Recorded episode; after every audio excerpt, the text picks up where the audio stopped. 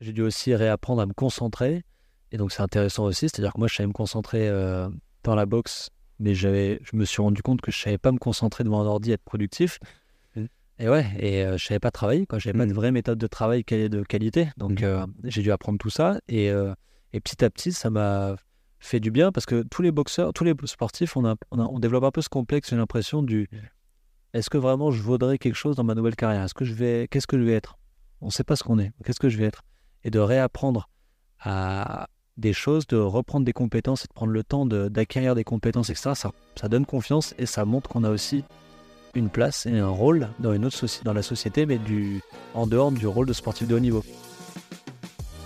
L'impossible n'existe pas tant qu'on n'a pas essayé. Je suis Cyril Blanchard, entrepreneur et conférencier. J'aide les sportifs à vivre de leur passion. Depuis de nombreuses années, je côtoie les plus grands coachs et athlètes. Avec Champion de ma vie, je vous propose de découvrir ensemble ces champions au parcours inspirant. Leur singularité va vous surprendre tout autant que leur simplicité. Mon but est simple, vous permettre d'acquérir les clés pour atteindre à votre tour vos objectifs. Tout le monde est capable de réaliser ses rêves. Devenez à votre tour champion de ma vie. Bonjour à toutes et tous et, et bienvenue, euh, bienvenue, ben, bienvenue dans le podcast, ça c'est sûr, champion de ma vie, mais surtout, surtout bienvenue. On est où, euh, Dylan, aujourd'hui? On est au Cross Counter Boxing Gym. Ouais. Donc c'est une salle de boxe qui est euh, située à Villeurbanne, euh, à Villeurbanne, et c'est la salle dans laquelle j'ai fait le 8 ans de, mes 8 ans de carrière professionnelle en tant que boxeur. Ouais. Donc c'est ici que je venais m'entraîner le matin, le soir, que je faisais ma sieste, Ouais. que j'ai vécu pendant des années pour préparer mes combats et gagner des ceintures. Et, et voilà. Un- on appelle ça le temple du noblard. Ici? Ouais. Euh, Comme d'autres temples en France. euh, C'était euh, le, c'est un peu le- une image pour dire que c'est le temple de la boxe de haut niveau ici en France. en France. Et euh, ouais, ouais, ouais, c'est un, une salle qui est très reconnue où il y a des grands champions qui sont passés. Et euh, Michel Soro qui a été champion du monde, Moussaoui, Ouais. Euh, et Mohamed Kani, champion de France et champion de l'Union Européenne. Enfin, il, y en a, il y en a beaucoup.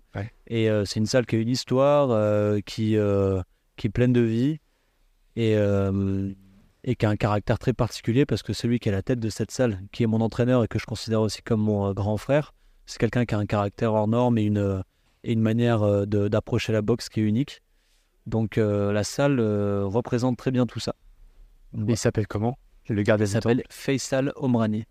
Face Anne. Faisal Omrani. Omrani, tu l'écris Ah, Ah ouais A-Y-C-A-L, plus loin, Omrani, O-M-R-A-N-I. Eh ben, Face Al, c'est comme ça qu'on prononce. Faisal, ouais. Merci. Alors, je le vois, on n'a pas encore, euh, j'ai pas encore eu le plaisir de le rencontrer, mais merci de m'accueillir dans le temple de- du Noble Art. Ouais. Le temple du Noble Art, avec euh, donc Dylan, Dylan de son de famille, Dylan Chara. Euh, je suis très content d'être là parce qu'en fait, euh, alors non, tu me posais la question tout à l'heure si j'avais déjà boxé, j'étais déjà monté sur un ring. À vrai dire, deux, trois fois. La dernière fois, c'était avec euh, Yvan Mendy. C'était pas dans le même endroit, c'était dans, dans l'Oise. hein. Euh, dans une autre salle, c'était avec euh, la salle à Giovanni, Giovanni Boggia, et euh, que je salue au passage parce que là-bas aussi, il y a une atmosphère dans cette salle avec Giovanni et puis avec tout son, tout son staff, toute son équipe, ses entraîneurs et des super boxeurs qui sont aussi des, des beaux talents. Euh, et ben ouais, c'est la seule fois où je me suis rendu compte que j'étais pas fait pour ce. Mais déjà quand j'étais au collège, on avait à l'époque euh, de- de- des ateliers ou des cours de boxe et non, j'étais pas fait pour ça. ouais. Non, non, j'étais, je, je suis trop, j'ai dû- trop de problèmes à, tu vois, décomposer, à quoi, habiter mon corps en fait. Ouais. Alors ces gestes, tu vois, quand on fait un sport, je sais pas si ça vous parle à vous les auditeurs, mais de la proprioception, euh, ce genre de choses. Moi, je, je, je mets vite les pattes et les pieds, euh, les mains. euh, C'est complexe. C'est à coordonner les, les Ouais. pieds et les mains au début Ouais. euh, en boxe, c'est très dur. C'est super dur et j'ai jamais franchi le cap. Ouais, bah, après, je te rassure, hein, personne n'arrive C'est vrai dès le premier entraînement et arrive à, à, à- à tout coordonner et à trouver de l'aisance facilement. Ouais. Certains apprennent plus vite que d'autres. Mais on va dire que le ring devient sa maison quand on passe des Mm. heures et des heures et des heures dedans. Quoi. Mais euh, ça prend du temps. ouais. Ah Bah, tu vas nous raconter tout ça, tu as passé des heures. Moi, je suis alors ici pour vous écrire un petit peu. Je ferai, je ferai une petite vidéo là-dessus, mais on est, euh, on est avec des images de Mohamed Ali. euh, on est avec des images. C'est essentiellement lui d'ailleurs hein, qui, est, qui est en photo ici. Pourquoi Mohamed Ali? Parce que bah parce que c'est l'emblème du euh, partout dans le monde. C'est un, un boxeur qui a eu une carrière qui a marqué toutes les époques et toutes les générations. N'importe quel boxeur, qu'il ait euh, 10 ans aujourd'hui ou euh, un ancien boxeur de 60 ans, connaît euh, Mohamed Ali, son histoire, Ouais. les combats qu'il a eu dans et en dehors du ring. Ouais. Et, euh, Et puis il a eu des grands combats. euh, il y en a tellement que je pourrais pas tous les citer, mais contre Joe Fa- Frazier, George Ouais. Foreman, euh, Georges. Big George, voilà, et que des histoires incroyables sur lesquelles on peut faire des films et c'est assez fou. Et surtout, il avait ce truc que les autres boxeurs n'avaient pas, c'était euh, la punchline. La punchline. Voilà, ouais, ouais, et ça vient de lui, le mot punchline, parce qu'avant les combats, il faisait des, des- des citations, des écrits, des poèmes pour ses, pour, les, pour ses adversaires, et il arrivait à les déstabiliser avec ça. Et euh, float like a butterfly, sting like a bee, vole comme le papillon, pique comme l'abeille. Et il y en a tellement, euh, voilà. Donc euh, du coup, il y a toujours son visage quelque part dans les salles de boxe, et ici, c'est vrai qu'il est de partout, quoi. Je, je note les, les punchlines, tu vois, je savais même pas que ça venait de là en plus. Là, Ouais. Euh, on emploie tous, euh, voilà, c'est quoi ta punchline, ton mot? Et en fait, ça, ça- c'est venu de là. C'est venu de Mohamed Ali, ouais. Euh, C'est euh, c'est de là aussi qu'il y a des, des artistes après qui ont dit je boxe avec les mots. Ouais. Parce que Mohamed Ali, c'est ce qu'il faisait. Il boxait avec les mots, il envoyait des coups avec euh, des lignes de mots, quoi. Hmm. La punchline. Il y a plein d'images, de vidéos de lui qu'on peut trouver sur YouTube qui sont passionnantes, où on le voit avant les combats Ouais. Réciter ses poèmes qu'il avait écrits la veille, ou euh, parfois il faisait même du freestyle, et euh, en regardant dans les yeux ses adversaires. Et c'était euh, incroyable. Il avait, un- il avait vraiment le, le bon mot, le mot juste. Et, donc voilà. C'est comme ça qu'il a réussi à détrôner George Foreman euh, de son titre de champion du monde, Ouais. euh, avec justement cette, euh, cette manipulation avant de l'esprit, quoi. Ouais, ouais, complètement. Il l'a, il l'a eu sur tous les plans. bah déjà, il- deux mois avant le combat, ils étaient euh, tous les deux à Kinshasa euh, pour Ouais. préparer le combat, dans Ouais. le même camp. Ouais. Et il allait regarder euh, les entraînements de George Foreman. Il, et il le rendait fou par la fenêtre à crier des trucs, à, lui, à, le, à, le, à le dé- à le- à, comment dire, à le déconcentrer et tout ça. Ah. Et, euh, et George Foreman, c'était un boxeur de 25 ans qui avait beaucoup moins d'expérience que Mohamed Ali qui frappait très très fort, qui avait peu de technique. Il avait jamais gagné, il avait jamais eu à finir un combat au point, donc il avait toujours gagné ses adversaires par KO. Et Mohamed Ali a capitalisé là-dessus en se préparant seulement à protéger et à esquiver les coups, et Fatigué. à le fatiguer. Et il savait qu'à partir du 7e, 8e round, Il a le George. Foreman allait. euh, c'est ce qu'il y a eu au 8e round, il l'a mis KO. Ouais. Donc euh, bon. Et, euh, et C'est la tactique, quoi. Ouais, ouais. Et pour la petite histoire, il y a ici l'entraîneur principal, c'est Faisal Omrani. Et dans, dans mon équipe, dans l'équipe des boxeurs ici, il y a l'entraîneur principal, un entraîneur second. L'entraîneur second s'appelle Kid Lomami, donc c'est un Congolais Ouais. qui est arrivé euh, en France il y a 30 ans, un ancien boxeur pro qui a fait 60 combats professionnels. Et quand il avait 11 ans, euh, il a vu le combat de, de George Foreman et Ali euh, Ah oui. en vrai. En vrai. En vrai, ouais Waouh. en 75. hein. Donc c'est incroyable. À chaque fois qu'on parle avec lui, il nous raconte euh, ce qu'il avait vu. Ah ouais, il a vécu ce moment-là, c'est Ouais, vraiment d'anthologie, quoi, presque, quoi. Ouais, pour nous, les, pour, les, ouais, pour les puristes de la boxe, c'est un truc, moi je le regarde sur YouTube dès que je peux et j'ai toujours les, les yeux qui pétillent. quoi. Ah, C'est la passion. C'est marrant, euh, on, va, rentrer dans ton histoire évidemment, mais là on est un petit peu dans l'environnement et c'est génial de pouvoir être dans cet environnement. Alors moi, je m'appuie souvent sur, euh, le, mythique film hein, de, Rocky Balboa avec euh, Sylvester Stallone parce que c'est d'autres punchlines, mais c'est plus le cinéma, c'est plus Hollywood.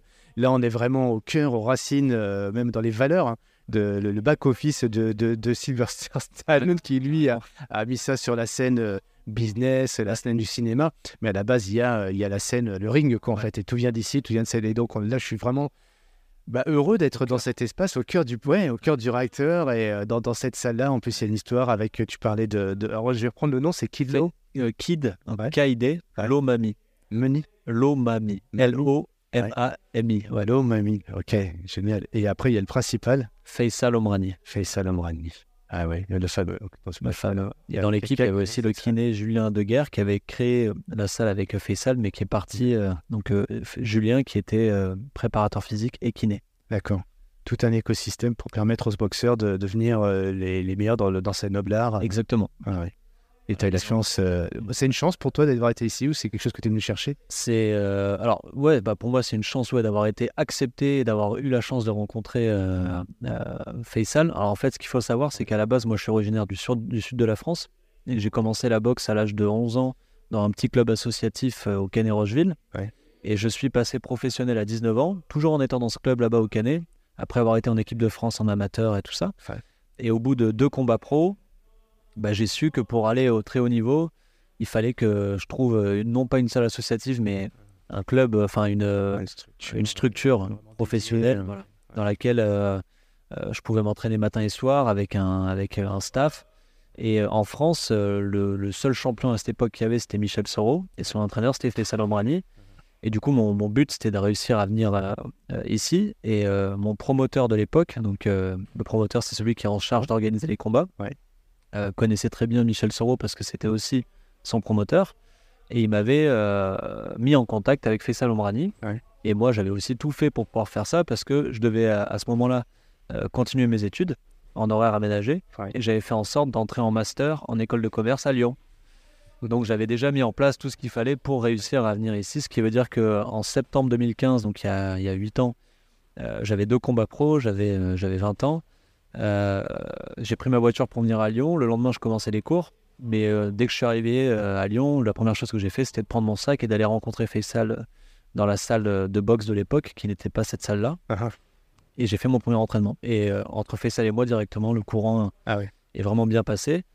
Et après, euh, bah après voilà, il m'a accueilli dans sa salle et euh, j'ai pris le, le pli de l'entraînement. Allez, va, va, allons droit au but et puis après on va revenir sur cette carrière, ton parcours, mais tu as été euh, quand même, tu as eu des belles ceintures. Ouais. Et, euh, notamment ta plus belle victoire. Ma plus belle victoire, alors c'est euh, bah, bah oui, plus belle c'est ma plus ceinture. belle victoire, c'est la ceinture de champion d'Europe hein, Voilà. contre Howard Cospolite après un match nul euh, qui avait été euh, très dur à encaisser et qui m'avait euh, permis euh, bah, de progresser derrière et de, de, de me remettre en question et de travailler dur derrière. C'est en quelle année ça?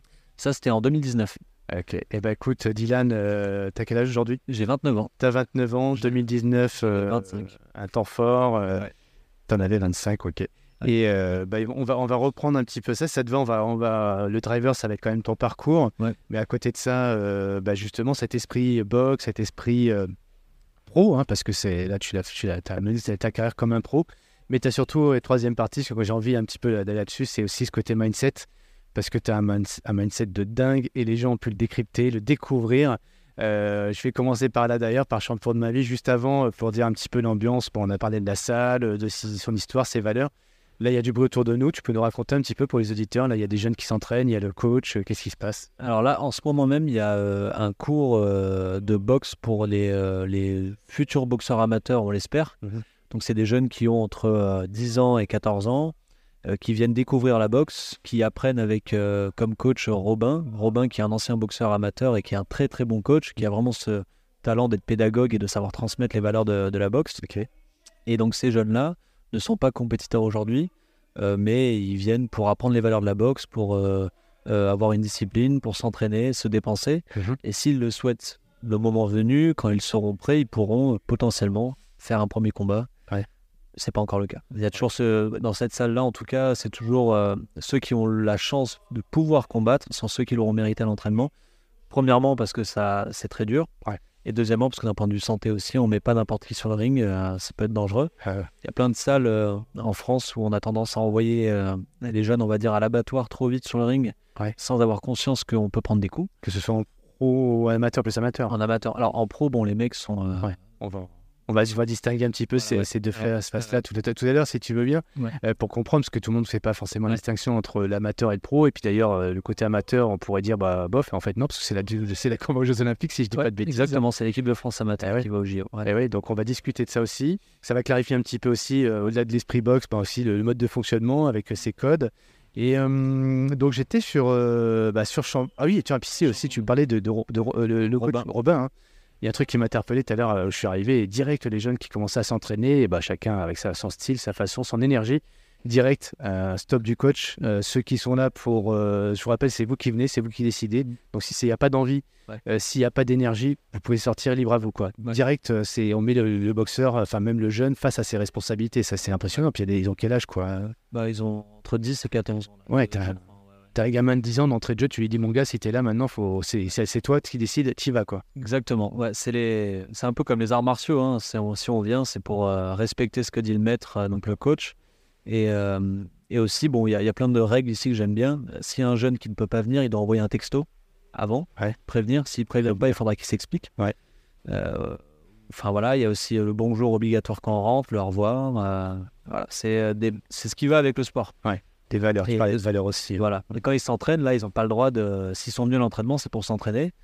Donc, euh, si Robin voit qu'il y en a un qui se met de côté, qui ne fait pas ce qu'il faut, bah, Bah, ça va pas le faire. Donc Donc il y a le côté collectif dans l'individuel, quoi, parce que euh, c'est c'est c'est un travail de groupe qui se passe ici, même si ça reste un sport individuel sur le ring. Quoi. Ouais, carrément. Et puis, s'il y en a un qui se met de côté et qui fait mal les exercices, ça va entraîner les autres peut-être à. C'est mieux quand il y a une émulation, quelque chose de groupe, de- d'un Ouais. groupe. Tire vers le haut, Euh, vers le bas, quoi. Et puis, euh, et puis on n'a pas envie d'avoir euh, Robin contre soi. Et Robin encore été gentil par rapport à Faisal. Euh, Faisal, si on ne respecte pas les règles, ouais, faut. Mais bon, c'est comme ça que ça se passe. hein.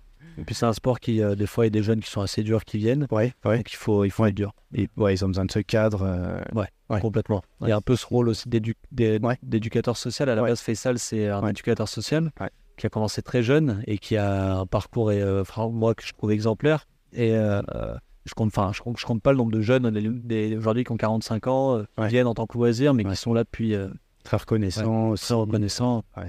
Donc voilà, c'est Ça, ça. ça se sent. Tu, euh, les salles qui ont une histoire, euh, quand on y vient, on sent tout de suite cette atmosphère. Et puis les gens qui viennent, ce respect.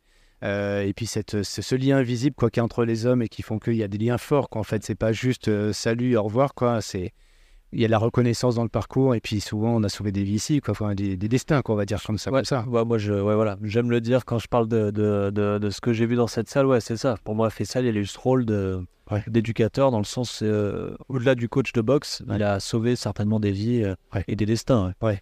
Donc, euh, Ouais. c'est génial. On salue au passage euh, bah, Sarah, hein, Sarah Oramoun, que j'ai euh, voilà, on a un super épisode avec elle où là pour le coup on a plus parlé euh, effectivement déjà de cette relation de confiance entre le- l'entraîneur, le coach euh, et puis l'athlète, enfin l'athlète euh, en tout cas celui qui aime s'exprimer dans cet art.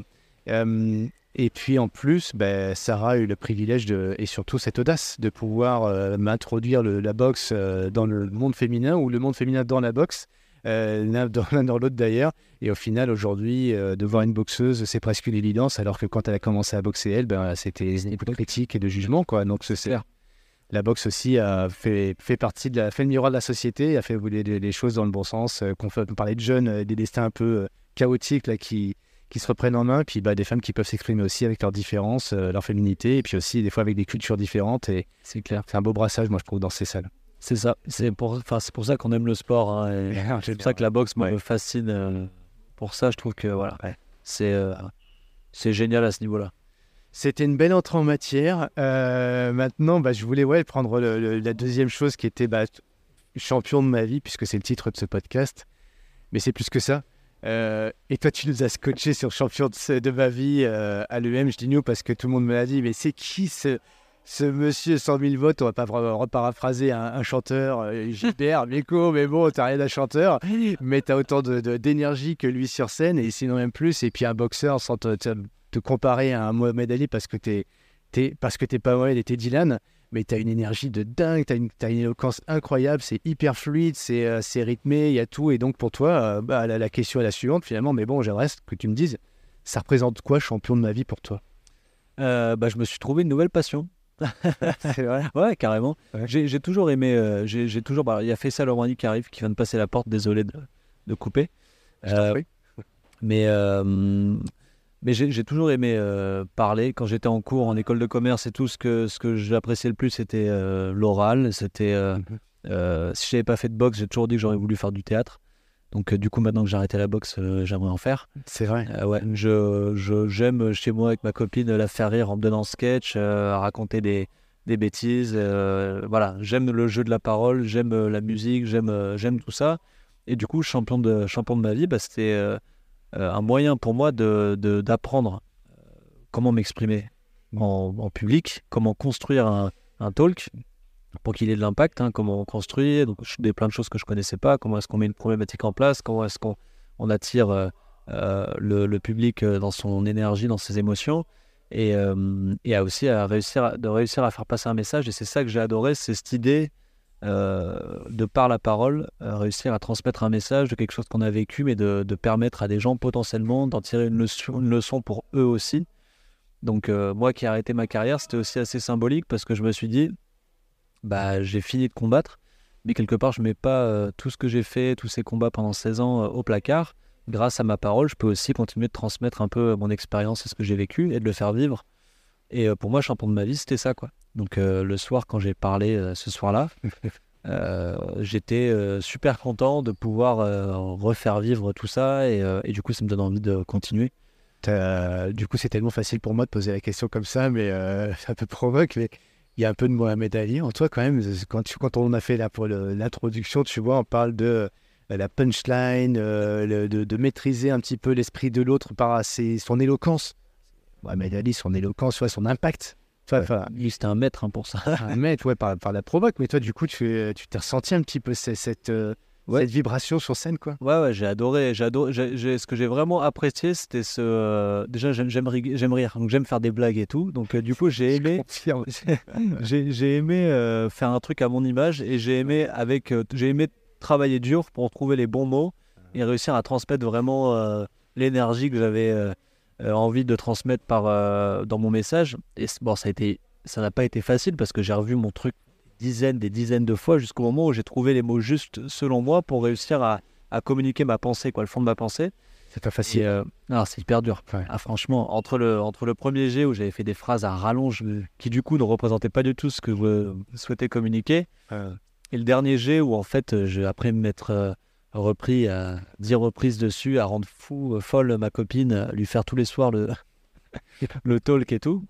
Et enfin, j'avais réussi à le simplifier, à faire un truc euh, à, à ma- à mon image. Ouais. Et euh, là, du coup, ça rendait le truc plus authentique aussi. Alors, c'est ce qui est dingue, c'est qu'on ne se rend pas compte de tout ce travail dont tu nous parles, ces euh, relectures, ces modifications, euh, euh, plan A, plan B, plan C, plan D, enfin dans toutes les, dans toutes les coutures, pour qu'au final, on te voit sur scène avec une aisance et une facilité à, à transmettre justement ce message avec les anecdotes, les histoires, les blagues, les sourires, enfin tout ce qui va bien. Euh, on sent que pour avoir atteint cette fluidité, il y a un grand travail. Alors, Enfin, du coup, là, pareil, là, ça quand je le dis, je m'écoute, je me dis, ça, ça me fait vraiment penser à la boxe, quoi, en fait. Bah, c'est clair que c'est clair que c'est euh, ma carrière de boxe et la rigueur que ça m'a demandé Mhm. pour euh, gagner des combats, pour maîtriser un, un coup et du coup de le faire avec aisance dans le ring. Ouais.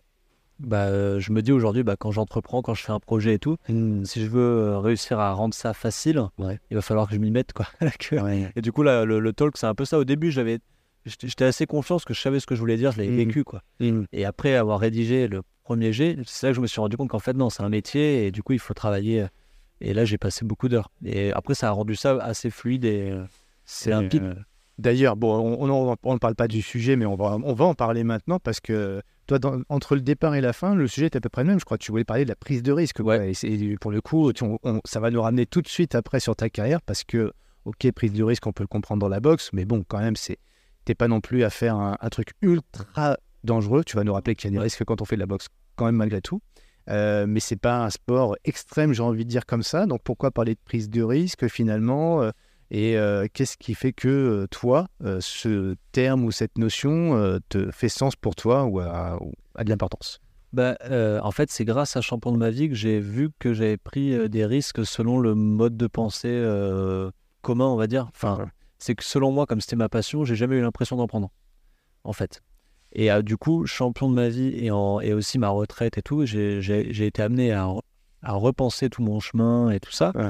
Et je me suis rendu compte que pour beaucoup, je les écoutais pas, mais pour beaucoup, ce que je faisais, c'est-à-dire euh, euh, pendant mes études, euh, de faire le choix de faire de- de- des études en horaire aménagé, et à la fin, après avoir eu mon diplôme, de me consacrer exclusivement à ma carrière de boxeur, donc je faisais plus que ça, et de compter sur ça pour, pour vivre et gagner ma vie.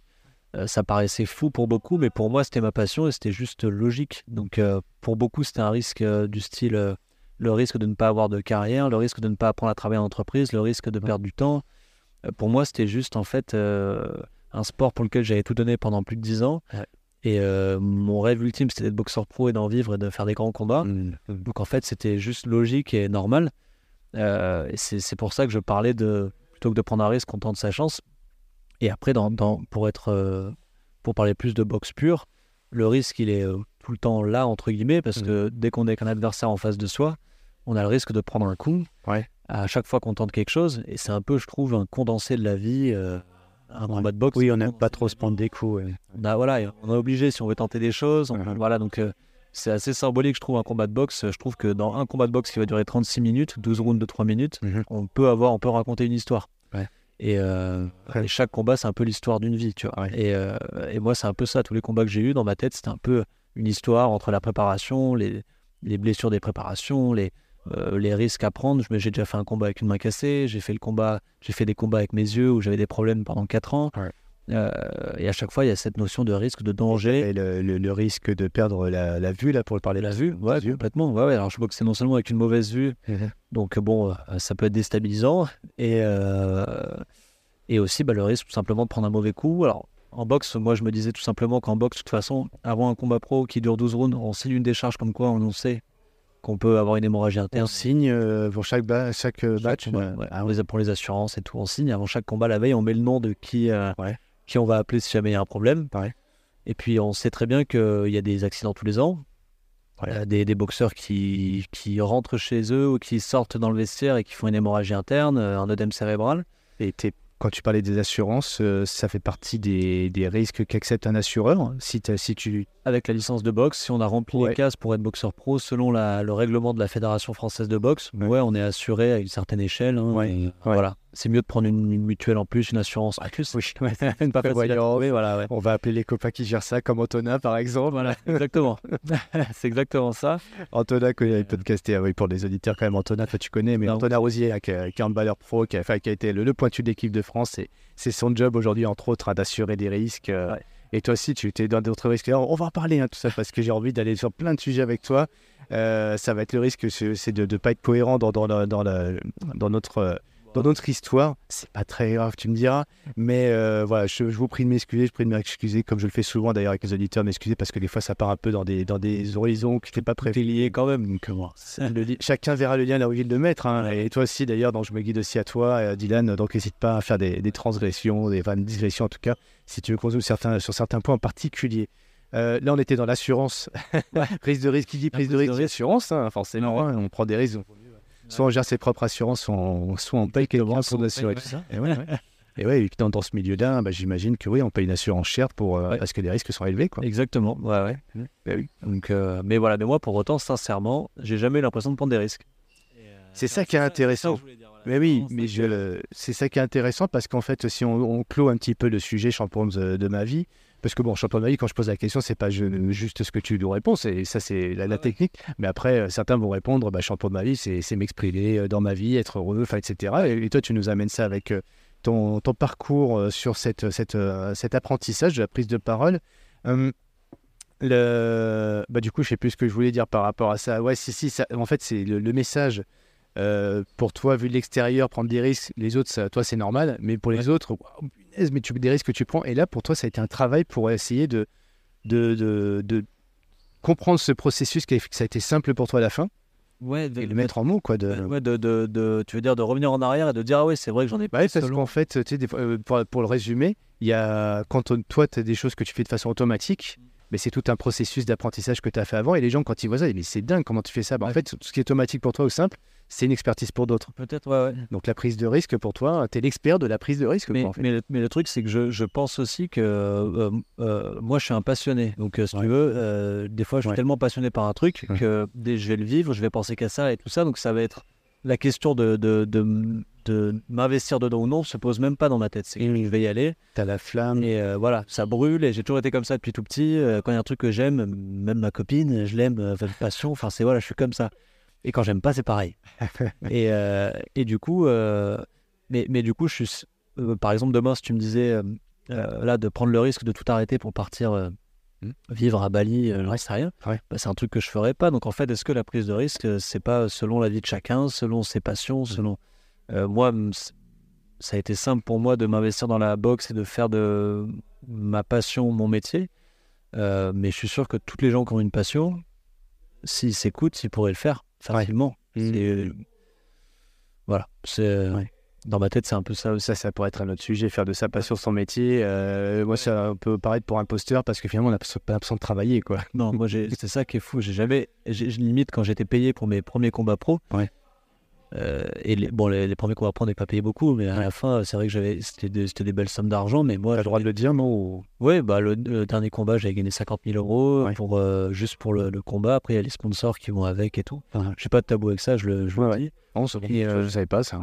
Ça dépend après des, des niveaux, tu vas dire, des combats. Et Ça dépend des combats. Ça peut être 50 000. Pour le même combat, ça peut être 50 000, comme ça peut être 20 000, suivant la télé, suivant les sponsors, suivant beaucoup de choses. Ça peut être 200 000, suivant l'audience qu'il va avoir. Voilà. Donc, il n'y a vraiment pas de règle. Ouais. Euh, et un champion du monde peut gagner un million, comme il peut gagner 30 millions, suivant l'impact qu'il aura à la télé. Bien sûr. Donc bon, il n'y a pas trop de. En tout cas, en tout cas, j'ai jamais gagné comme un footballeur. J'ai vécu mon sport et euh, j'ai pu être, euh, j'ai envie de dire, assez intelligent entre guillemets pour ne pas dépenser cet argent et l'investir, euh, tout Mhm. ça. Alors que ça aurait pu partir très vite parce que c'était pas non plus des sommes énormes par rapport aux heures que j'ai passées dedans. Bien mais sûr. mine Ah oui. de rien, quand moi j'avais cet, argent qui arrivait sur mon compte en banque après un combat, j'avais l'impression de. Ouais. Je me disais, bah, j'ai juste fait ma passion. J'ai fait mon combat. euh, et ça, c'est vrai que c'était euh, fou. Voilà. Je me disais, putain, je vais euh, gagner de l'argent là et me faire un truc qui me fait rêver depuis tout petit, quoi. Ouais. C'est. Tu veux, tu veux nous raconter, du coup, tu disais tout à l'heure que tu viens du Sud, euh, c'est quoi ton parcours, ta famille, etc., ton environnement, et tu disais que je suis très vite tombé dans la marmite de la passion, de, de- d'aimer- Ouais. de faire ce que j'aime, mais c'est venu de tout ça?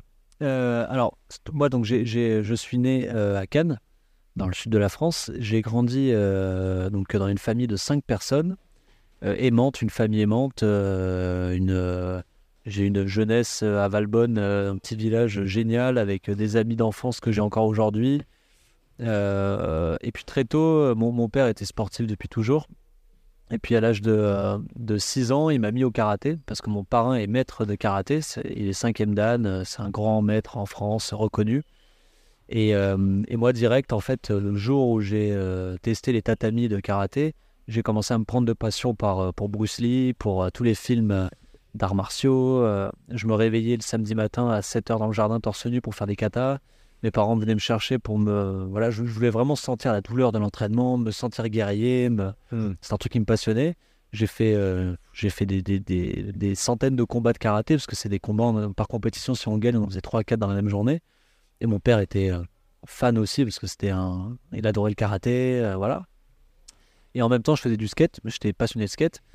Et un jour, à l'âge de 12 ans, euh, grâce à notre club de karaté, on a eu des invitations pour, euh, un- pour assister à un combat de boxe qui avait lieu au Canet, qui était le championnat, du- le championnat du monde de Brahim Asloum contre Juan Reveco, un Argentin. Et ce soir-là, donc à la palestre, j'ai assisté à ce combat. J'étais proche du ring. Ah oui, d'accord. Et là, euh, bah là, en fait, c'est simple. hein. Je suis parti de la, en partant de la salle, j'ai dit à mon père, le karaté, le skate, fini. Fini. Euh, moi, je veux faire ça. Je veux vivre ça. C'est- parce que la salle était pleine. Ouais. Il y avait de la musique pendant les combats. Ouais. Il y avait une émotion, mais c'était incroyable. Et Mohamed, et, euh, Mohamed Ali. Brahim Asloum se déplaçait vraiment avec une aisance folle. Et euh, il est devenu champion ce soir-là. Donc, c'était vraiment un truc de fou. Et, euh, et j'ai dit à mon père, je veux faire ça, je veux faire ça, je veux faire ça. Pendant des mois, je disais, je veux faire ça. Alors, eux, bien sûr, ma mère et mon père n'étaient pas forcément pour. Et après, j'ai eu euh, le droit à faire un premier entraînement. Et après, c'était fini. Après, euh, après voilà. Pour j'étais piqué, je ne pensais qu'à ça tout le temps. Et, euh, et voilà. Donc la petite histoire, voilà, c'était ça, c'était dans le sud de la France. Je faisais mes, mes- j'allais au lycée, en- au collège puis au lycée en parallèle. Après, il y a eu, eu l'histoire de famille un peu compliquée, divorce, tout ça, machin, qui m'a encore plus poussé à m'investir à fond dans ce que je faisais et à, et à ne jurer que par ça. Et c'était devenu vraiment obsessionnel. Et je À quel moment tu t'as fait à quel âge Je sais pas, quand tu, ça devient vraiment un truc que tu. euh, C'est ta vie? Euh, 14 ans. 14 ans, euh, 14 ans, je me souviens avoir dit à ma sœur à 14 ans, euh, j'ai enfin trouvé quelque chose qui me donne... et on était sur la terrasse de chez moi, on avait toutes ces histoires de famille et tout, et j'avais dit à ma sœur, j'ai trouvé quelque chose qui me rend heureux et qui me, pour lequel je veux me battre. Qui me... Voilà. Et elle m'a dit, d'accord mon frère, d'accord. C'était ma grande sœur, elle m'a dit, d'accord mon frère, c'est bien, je suis content pour toi. Mais elle comprenait pas que ça venait vraiment du plus profond de moi et que c'était un truc... euh, Donc voilà. Et après... euh, Et après, du coup, bah, l'objectif, c'était de faire mon premier Et quand tu le dis aujourd'hui, euh, 15 ans plus tard, c'est encore dans ton cœur, tu vois ce que tu. C'est comme si c'était hier, euh, ce, Ah ouais. ce moment-là avec ta sœur, là, t'es. Ah, je m'en rappelle parfaitement. Ouais. Et, euh, et, euh, et du coup, moi, tout ce chemin-là, ouais, j'en suis super fier parce que la boxe m'a permis de me développer, de me, d'être épanoui, de, de me construire aussi un caractère, de, euh, de me faire du bien, de rencontrer des gens que je n'aurais jamais rencontrés sans ce sport. Et, euh, et voilà, et d'avoir des expériences de vie euh, que, que seul ce sport-là aurait pu me faire vivre. Enfin, je veux dire, de, de, de faire ces combats-là et tout ça, c'était des moments de vie dont je serais toujours nostalgique, tu vois Mmh, mmh. et en même temps que je suis fier d'avoir vécu. Donc, euh, donc voilà. Donc, euh, voilà. C'est toujours dur, moi, d'entendre ce genre de, de discours parce qu'en fait, on sent bien qu'un sportif, et même dans d'autres euh, dans d'autres disciplines que le sport, hein, où on sent qu'il y, a il y a vraiment un engagement, euh, il y a une émotion, il y a de l'envie, enfin, il y a tout, que ça nous habite de l'intérieur. Et, Mm. Et ce que tu viens de dire, oui, on sait qu'on vivra pas forcément ces mêmes euh, moments d'euphorie, d'excitation, peu importe le terme. Comme- là, on va revenir sur ton parcours, mais là, au jour d'aujourd'hui, tu as fait une croix sur cette, ces, sens, ces sentiments qu'on peut ressentir à ces moments-là? Ouais, bah alors on, on espère toujours les revivre un Mhm. peu. Mais, euh, mais euh, j'ai, j'ai, alors des fois ça me fait toujours mal d'y penser parce que des fois, dès l'autre fois par exemple, j'étais à la maison et euh, j'écoute une musique et je me rends compte que la dernière fois que j'avais écouté cette musique, c'était lors de mon dernier combat dans le vestiaire. Et- Et en l'écoutant et en fermant les yeux, j'ai ressenti Oui. ce genre d'émotion que j'avais à ce moment-là qui était vraiment de vivre dans l'instant présent, de me dire allez là c'est bon, de toute façon on y va, t'as fait tout ce qu'il fallait, il n'y a plus qu'à. Et d'avoir euh, de, de sentir euh, la chaleur de l'adré- l'adré- l'adrénaline, l'échauffement, le- l'huile chauffante sur le corps, l'atmosphère du combat. Et là, je me suis dit, putain, j'ai 16 ans, je me suis battu pour vivre des combats au plus haut niveau comme ça. Et le haut niveau, c'est éphémère. Surtout moi qui ai dû arrêter très jeune. Et, euh, de me dire, bah ouais, j'ai goûté au très haut niveau et à des combats très durs et très forts euh, entre, mes, entre mes 23 et mes euh, 27 ans, sachant qu'il y a eu deux ans de pause pour le Covid.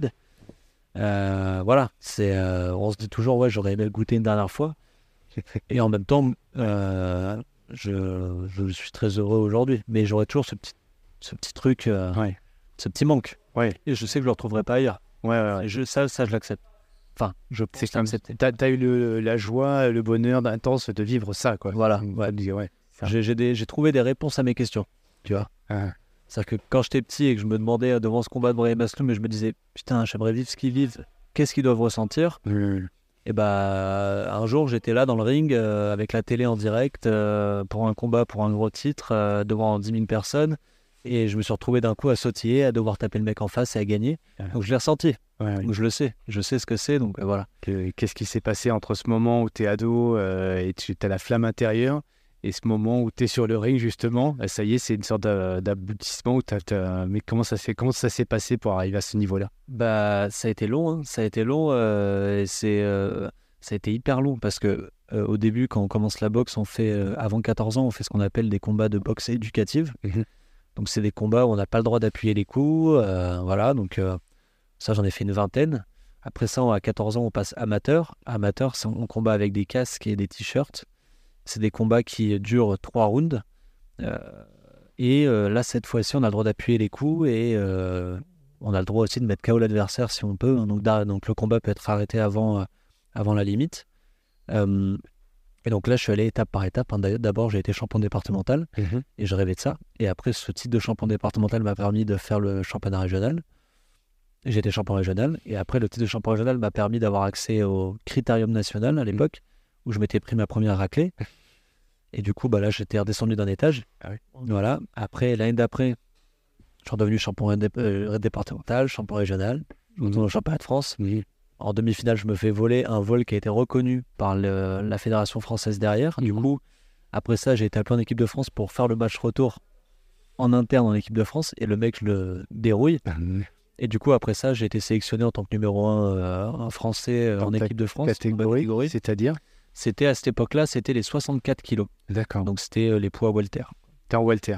Ouais. Alors en pro, j'étais à 69 kg 800. Ouais, parce que avant de passer. Oui, après. après. Là, j'étais jeune, j'avais euh, 15 ans. 16 Ouais, ans. ah oui, donc déjà, si jeune, tu... ça va vite, quoi, en fait, quand même. ouais, ouais, ça va vite. Hein, ouais. Et donc là, après, voilà, j'étais en équipe de France. Parce que euh, là, t'es dé... tu ne parles pas, pas d'une dé- détection, là, en fait, tu es sélectionné, quoi. On Ouais, j'ai- alors, bah, la détection, c'était le retour, c'était de, de partir en stage en équipe de France à l'INSEP et de, de faire des mises de gants. Ils appelaient ça des tests match Mhm.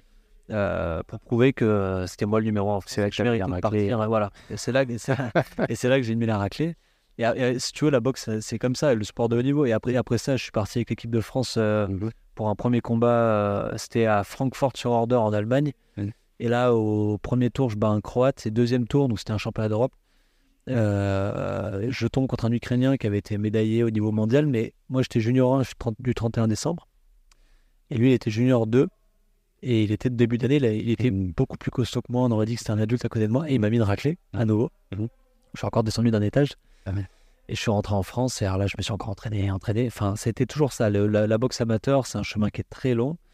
Euh, jusqu'au jour où, euh, après, j'ai gagné les ceintures Montana. C'est une ceinture européenne en amateur où j'ai fait, euh, en tout, j'avais 60-65 combats.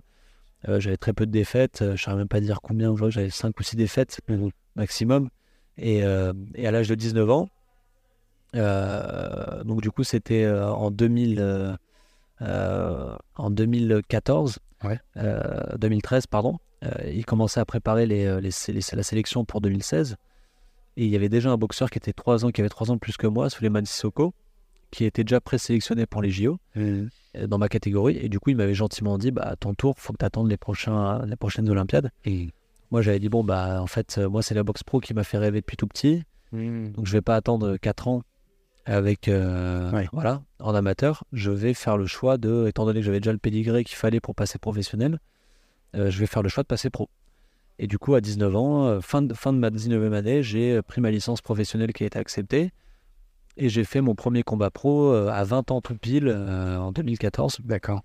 Et, et donc là, le début en professionnel, où au début, j'avais pas de promoteur, j'avais pas de Ouais. télé, j'avais pas premier combat où t'es payé 200 euros au lance-pierre, organisé par un club associatif. Ouais, parce que là, euh, quand tu étais amateur, euh, t'as pas plus d'aide financière Si, ou t'es, t'es à sa chaîne dans, dans les Non. catégories de. Non, mystérielles, non? Ah, ah, alors, alors euh, quand tu es, à l'INSEP, on a le statut sportif de haut niveau. Ouais. Euh, mais pour avoir des, des, les sponsors et vivre de ça, il faudrait être interne à l'INSEP et être, Ouais. être médaillé au JO, Ouais. au championnat du monde et avoir déjà. Ouais. Euh, alors que moi, j'étais, j'avais 18 ans, j'étais un Mhm. jeune senior. Ça veut dire qu'à côté, tu as les études? Ah, moi, j'avais, moi, je faisais mes études à côté. La boxe, c'était bah, juste ma passion et j'avais ce rêve dans ma tête d'être pro. Ouais. La boxe amateur, ça me faisait pas rêver. Moi, ce que je voulais, c'était être pro et c'était de faire des grands combats. Ah.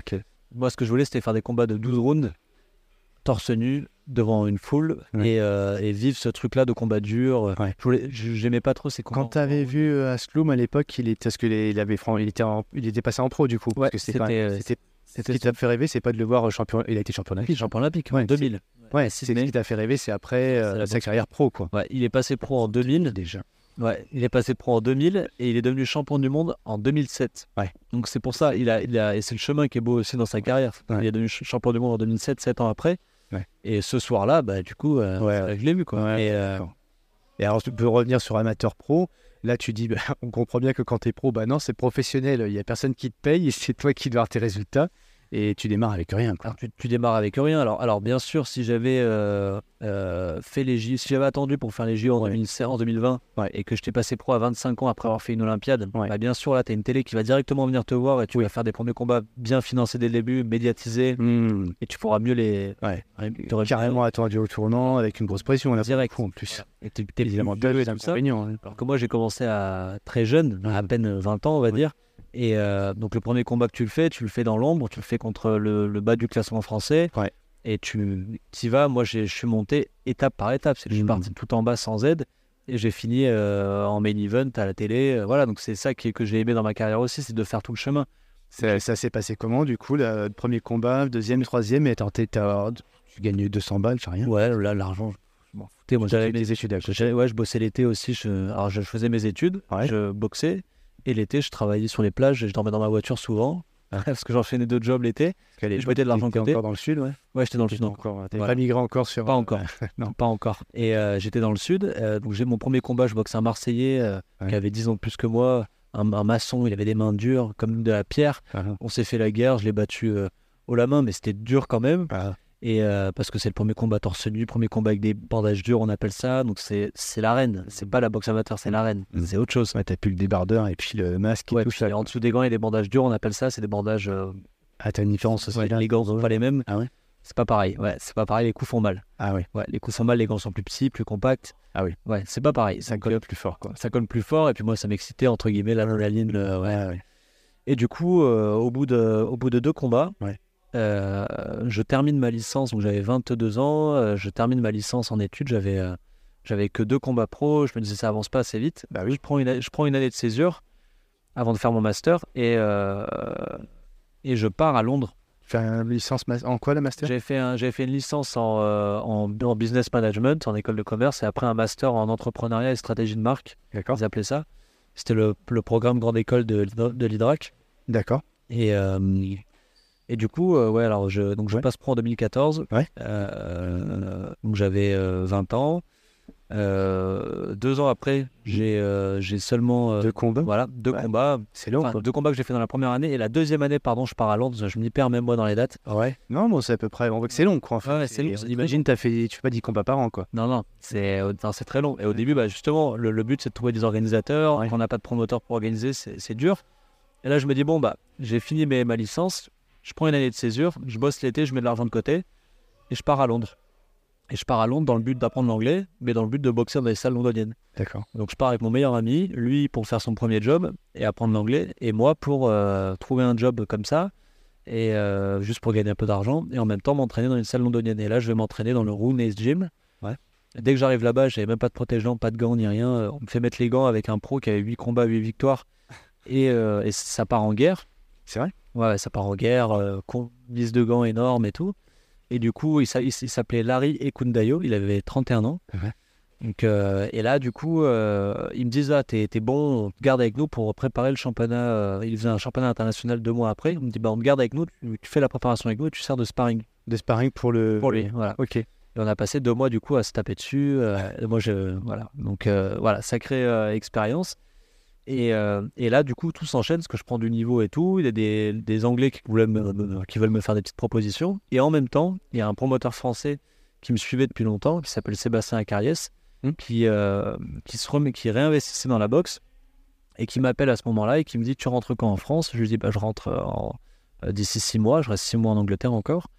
Il me dit bah si tu veux, on pourrait commencer à travailler ensemble euh, et je pourrais déjà te faire faire ton troisième puis quatrième combat en France à la Palestre et euh, au Canet Rocheville, là où j'avais découvert la boxe euh, avec Barry Masloum. Mhm. Et là, ça commence à s'enchaîner. Je fais mon premier combat où j'étais sur Eurosport, après le cinquième combat, après le sixième, septième, et petit à petit, je boxe euh, non pas le centième français, mais enfin le quarantième français, mais le vingtième, le dixième, le neuvième.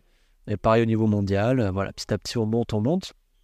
Et, et jusqu'au jour où j'étais euh, en haut du classement français, européen, euh, Ah voilà, petit à petit. Et, euh, L'année, là, du coup, ça monte. donc, euh, donc euh, entre 2014, alors là, le- l'année où j'ai été, euh, où je suis arrivé euh, dans, dans le haut du panier, on va dire, c'est en 2018, D'accord. 4 ans. Ouais. Donc, euh, ans. Londres a été une façon de, de, de repartir vraiment sur cette dynamique. Je t'ai même pas tout dit, parce qu'il y a Londres, hein, il y a le retour après où je, Ouais. où je, où je rentre euh, Mm. en France, je fais mon, troisième et quatrième combat, Mhm.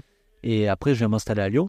Ah, c'est là que tu arrives à Lyon. Voilà, j'arrive à Lyon, j'entame mon master et en même temps je rentre dans un staff professionnel. Ah ouais. Avec Faisal Ambrani et tout ça. Voilà, D'accord. Donc là, tu arrives à la salle à Villeurbanne, à Villeurbanne. ici même, Voilà. Et là, on va faire mon cinquième et tu fais à côté, excuse-moi, hein, mais tu fais ton, euh, tu Mon prends master. des études en master euh, à l'EM Lyon, Ah non, à l'Hydrac. à l'IDRAC, Ouais, ok, l'Hydrac. bien connu aussi. Donc ça, c'est en 2015. Ouais. Tu vois, 2014, euh, 2015, enfin 2015, début 2015 et 2014-2015, pardon, j'étais à Londres. Ouais. Fin 2015, j'arrive à Lyon. Ouais. J'ai cinq combats pro. Ouais. Et là, je suis Ouais. enfin entouré d'un promoteur, d'une équipe pour m'entraîner. Et donc là, avec Faisal, euh, on commence à faire le sixième combat pro avec un promoteur, puis le septième, euh, puis le huitième, puis le neuvième. Mhm. Après ça, pour mes études, je dois partir à Dublin six mois. Je pars à Dublin, Faisal m'entraîne à distance. Je trouve une salle là-bas euh, et je prépare mes combats à distance. Je fais toute ma, je m'entraîne, je me lève à 6 heures du mat. Je vais euh, m'entraîner, je vais en cours après pour assurer mes, mon diplôme. Mhm. Je vais en- à l'entraînement le soir. Ouais. Je dors dans une chambre que je partage avec un autre euh, étudiant. Ouais. Donc voilà. Et, euh, et après ça, je rentre à Lyon. Je termine mon master. Qu'est-ce que tu as le plus appris là L'Angleterre, l'Irlande Tu gardes un souvenir où tu as vraiment, tu dis là, j'ai appris quelque chose, j'ai pris une claque, une baffe, un coup. Et c'est l'Angleterre Qu'est-ce qui s'est passé là-bas hein? C'est euh, déjà le fait d'être euh, seul avec moi-même. C'est-à-dire que j'avais juste mon meilleur pote qui lui allait faire ses, Ah, La démerde. qui était dans son combat. Voilà, on avait, on avait même pas, on était dans un appart où on galérait. La vie Ouais. à Londres était très chère. Ah, On était des étudiants, on n'avait pas de sous. euh, moi, je me levais pour aller servir des mecs dans un genre de restaurant, et puis le soir, j'allais m'entraîner. Et quand je m'entraînais, j'avais personne pour me protéger. J'étais, j'avais pas mon entraîneur, mon, ah. mon coach, mon mentor ou quoi. J'étais seul à Londres, dans une salle que je connaissais pas, où on me demandait de payer à l'entraînement, Oui. à la séance. Oui. Et pour ne pas payer, on m'a dit Ok, très bien. Si t'es bon, tu payes pas. Là, j'ai mis les gants. Ouais. C'est comme ça qu'on m'a dit en gros, euh, t'as gagné ton ticket, quoi. Ouais, ouais. T'as le droit de, t'as le droit de rester, t'as le droit de faire tes preuves. Alors c'est facile de le dire comme ça du coup, mais ça, c'est dans le dur que tu as appris. Quoi. Ouais, grave. Et là, bah ouais, quand, quand je me suis retrouvé à mettre les gants euh, contre des gars que je connaissais pas, sans, aucun- sans personne dans mon coin, euh, dans une langue que je connaissais pas trop à l'époque, Ah. je parlais pas trop anglais, et à pas garder. Toi-même. Voilà, là, face à moi-même. Ok. Et donc, euh, et Très voilà. intéressant. Euh. Et là, les, les mises de bah, je les ai gagnées. Et puis après, j'ai gagné ma place. Et, euh, et du coup, voilà. Et du coup, euh, là-bas, j'ai beaucoup appris sur moi Ouais. et euh, aussi pour ma passion dans la boxe. Et puis après, les salles londoniennes ont cette atmosphère aussi que je j'avais jamais connue en France, où là-bas, ça sent, ça respire la boxe. Ouais. Tout le monde fait de la ouais. boxe, tout le monde pratique la boxe. Les mecs qui sortent du bureau viennent boxer. Euh, ça sent la transpiration, mais la bonne transpi, c'est l'énergie, quoi. Il y a- et, euh, et voilà. Et il y a, il y a ce truc de challenge aussi, de combat. Les boxeurs qui sont dans les salles, tous les boxeurs pros, ils se regardent et du respect, mais en même temps, on sent qu'ils veulent se challenger, qu'ils veulent être meilleurs que l'autre. Il y, a- il y a un truc très compétitif. Ah. Et euh, moi, ça m'a permis de, de passer un step. Et quand je suis rentré et que je me suis installé à Lyon euh, avec Faisal et, euh, et avec ce staff-là, Ouais. bah là, ça m'a permis de concrétiser tout ça et de passer encore à un autre step à très haut niveau avec cette fois-ci une équipe autour de Ouais, moi. la structure, ouais, l'équipe. D'accord. Alors que là, j'étais seul. Et pourquoi tu as cette nécessité d'avoir tes études à côté? C'est pour te rassurer C'est pour un projet pour la suite? C'est quoi la démarche? Euh, C'est T'as Bah, pas le choix? Euh Bah alors, bah, bien sûr, bien, alors, bien sûr, les parents sont obligés de faire des études, hein, bien sûr. Mais même pour moi, euh, j'avais ce, je, même si moi la boxe c'était mon, je voulais faire ça de ma vie, je sais, je, j'avais jamais vu quelqu'un gagner sa vie avec la boxe, vraiment. Ouais. Jamais vraiment, euh, j'avais jamais jamais vu quelqu'un vraiment vivre de la boxe. Donc pour moi, ça paraissait logique de, de préparer la suite. Et aussi, j'avais conscience d'une chose, et c'est quelque chose qui m'a toujours travaillé, Ouais. euh, c'est que la boxe, c'est un sport très dangereux, où on prend des coups et tout ça. Faut s'arrêter du jour au lendemain. Voilà, et même moi, j'avais depuis tout petit, hein, j'avais toujours voulu vivre ce rêve-là, et en même temps, j'ai toujours voulu arrêter jeune. Je m'étais toujours dit, Je vais arriver au faux max, mais pas trop longtemps. Quoi. je m'étais toujours dit, euh, ce qui me faisait peur, c'était que tellement j'étais passionné, je me disais, je me dirais putain, je me disais putain, mais quand est-ce que, est-ce que je vais savoir trouver le bon moment pour arrêter sans faire le combat de trop? D'accord. Et du coup, pour moi, c'était important d'avoir quelque chose à côté que je construis pour ne pas être dépendant de la boxe, pour pas avoir à faire le combat de trop, Ouais. et pour me dire, tu sais quoi, si un jour en fait ça ça brûle plus au fond de toi comme il faut, tu peux partir et tu peux trouver quelque chose qui va Rebondir. t'épanouir, voilà. Ouais. Donc pour moi, les études c'était ça, et aussi j'ai trouvé un plaisir dans les études en horaire aménagé, c'est que j'avais quelque chose qui me sortait totalement euh, de la boxe. C'est-à-dire que le matin, j'allais m'entraîner très tôt ici, quand j'étais à Lyon. Mhm. Je prenais le métro avec mes affaires mouillées dans le sac. J'allais à l'Idrac et là, j'étais dans un climat social qui n'avait rien à voir. Des mecs qui arrivaient de Lyon 6, euh, un peu bourgeois, machin. On parle de- d'école de commerce. Moi, j'étais qu'un Ouais. concard et tout. Ouais. Donc, ça me sortait complètement de ça et c'était bien. Ouais. C'était bien, ça me, permet, ça me permettait de me, de me ressourcer. Ah, Donc voilà. Et après, tu vois, en, en- donc, le master, ça a duré deux ans. Donc, ça faisait du coup deux ans que j'étais à Lyon. Mhm. Et en 2017, j'ai eu mon, euh, mon diplôme. yes. Et, euh, et après ça, du coup, bah, là, j'ai fait le choix de ne faire que de la boxe. Parce qu'à ce moment-là, j'avais, euh, en 2017, j'avais euh, environ j'avais 11 combats professionnels. Ouais. J'avais 11 victoires, j'étais Ouais. invaincu. Je commençais à gagner ma vie avec la boxe. C'est-à-dire que j'avais des sponsors qui me versaient un salaire. Mes primes de combat devenaient plus intéressantes parce que mon promoteur, entre-temps, avait signé un contrat avec Canal+. Ouais. Mes combats étaient télévisés.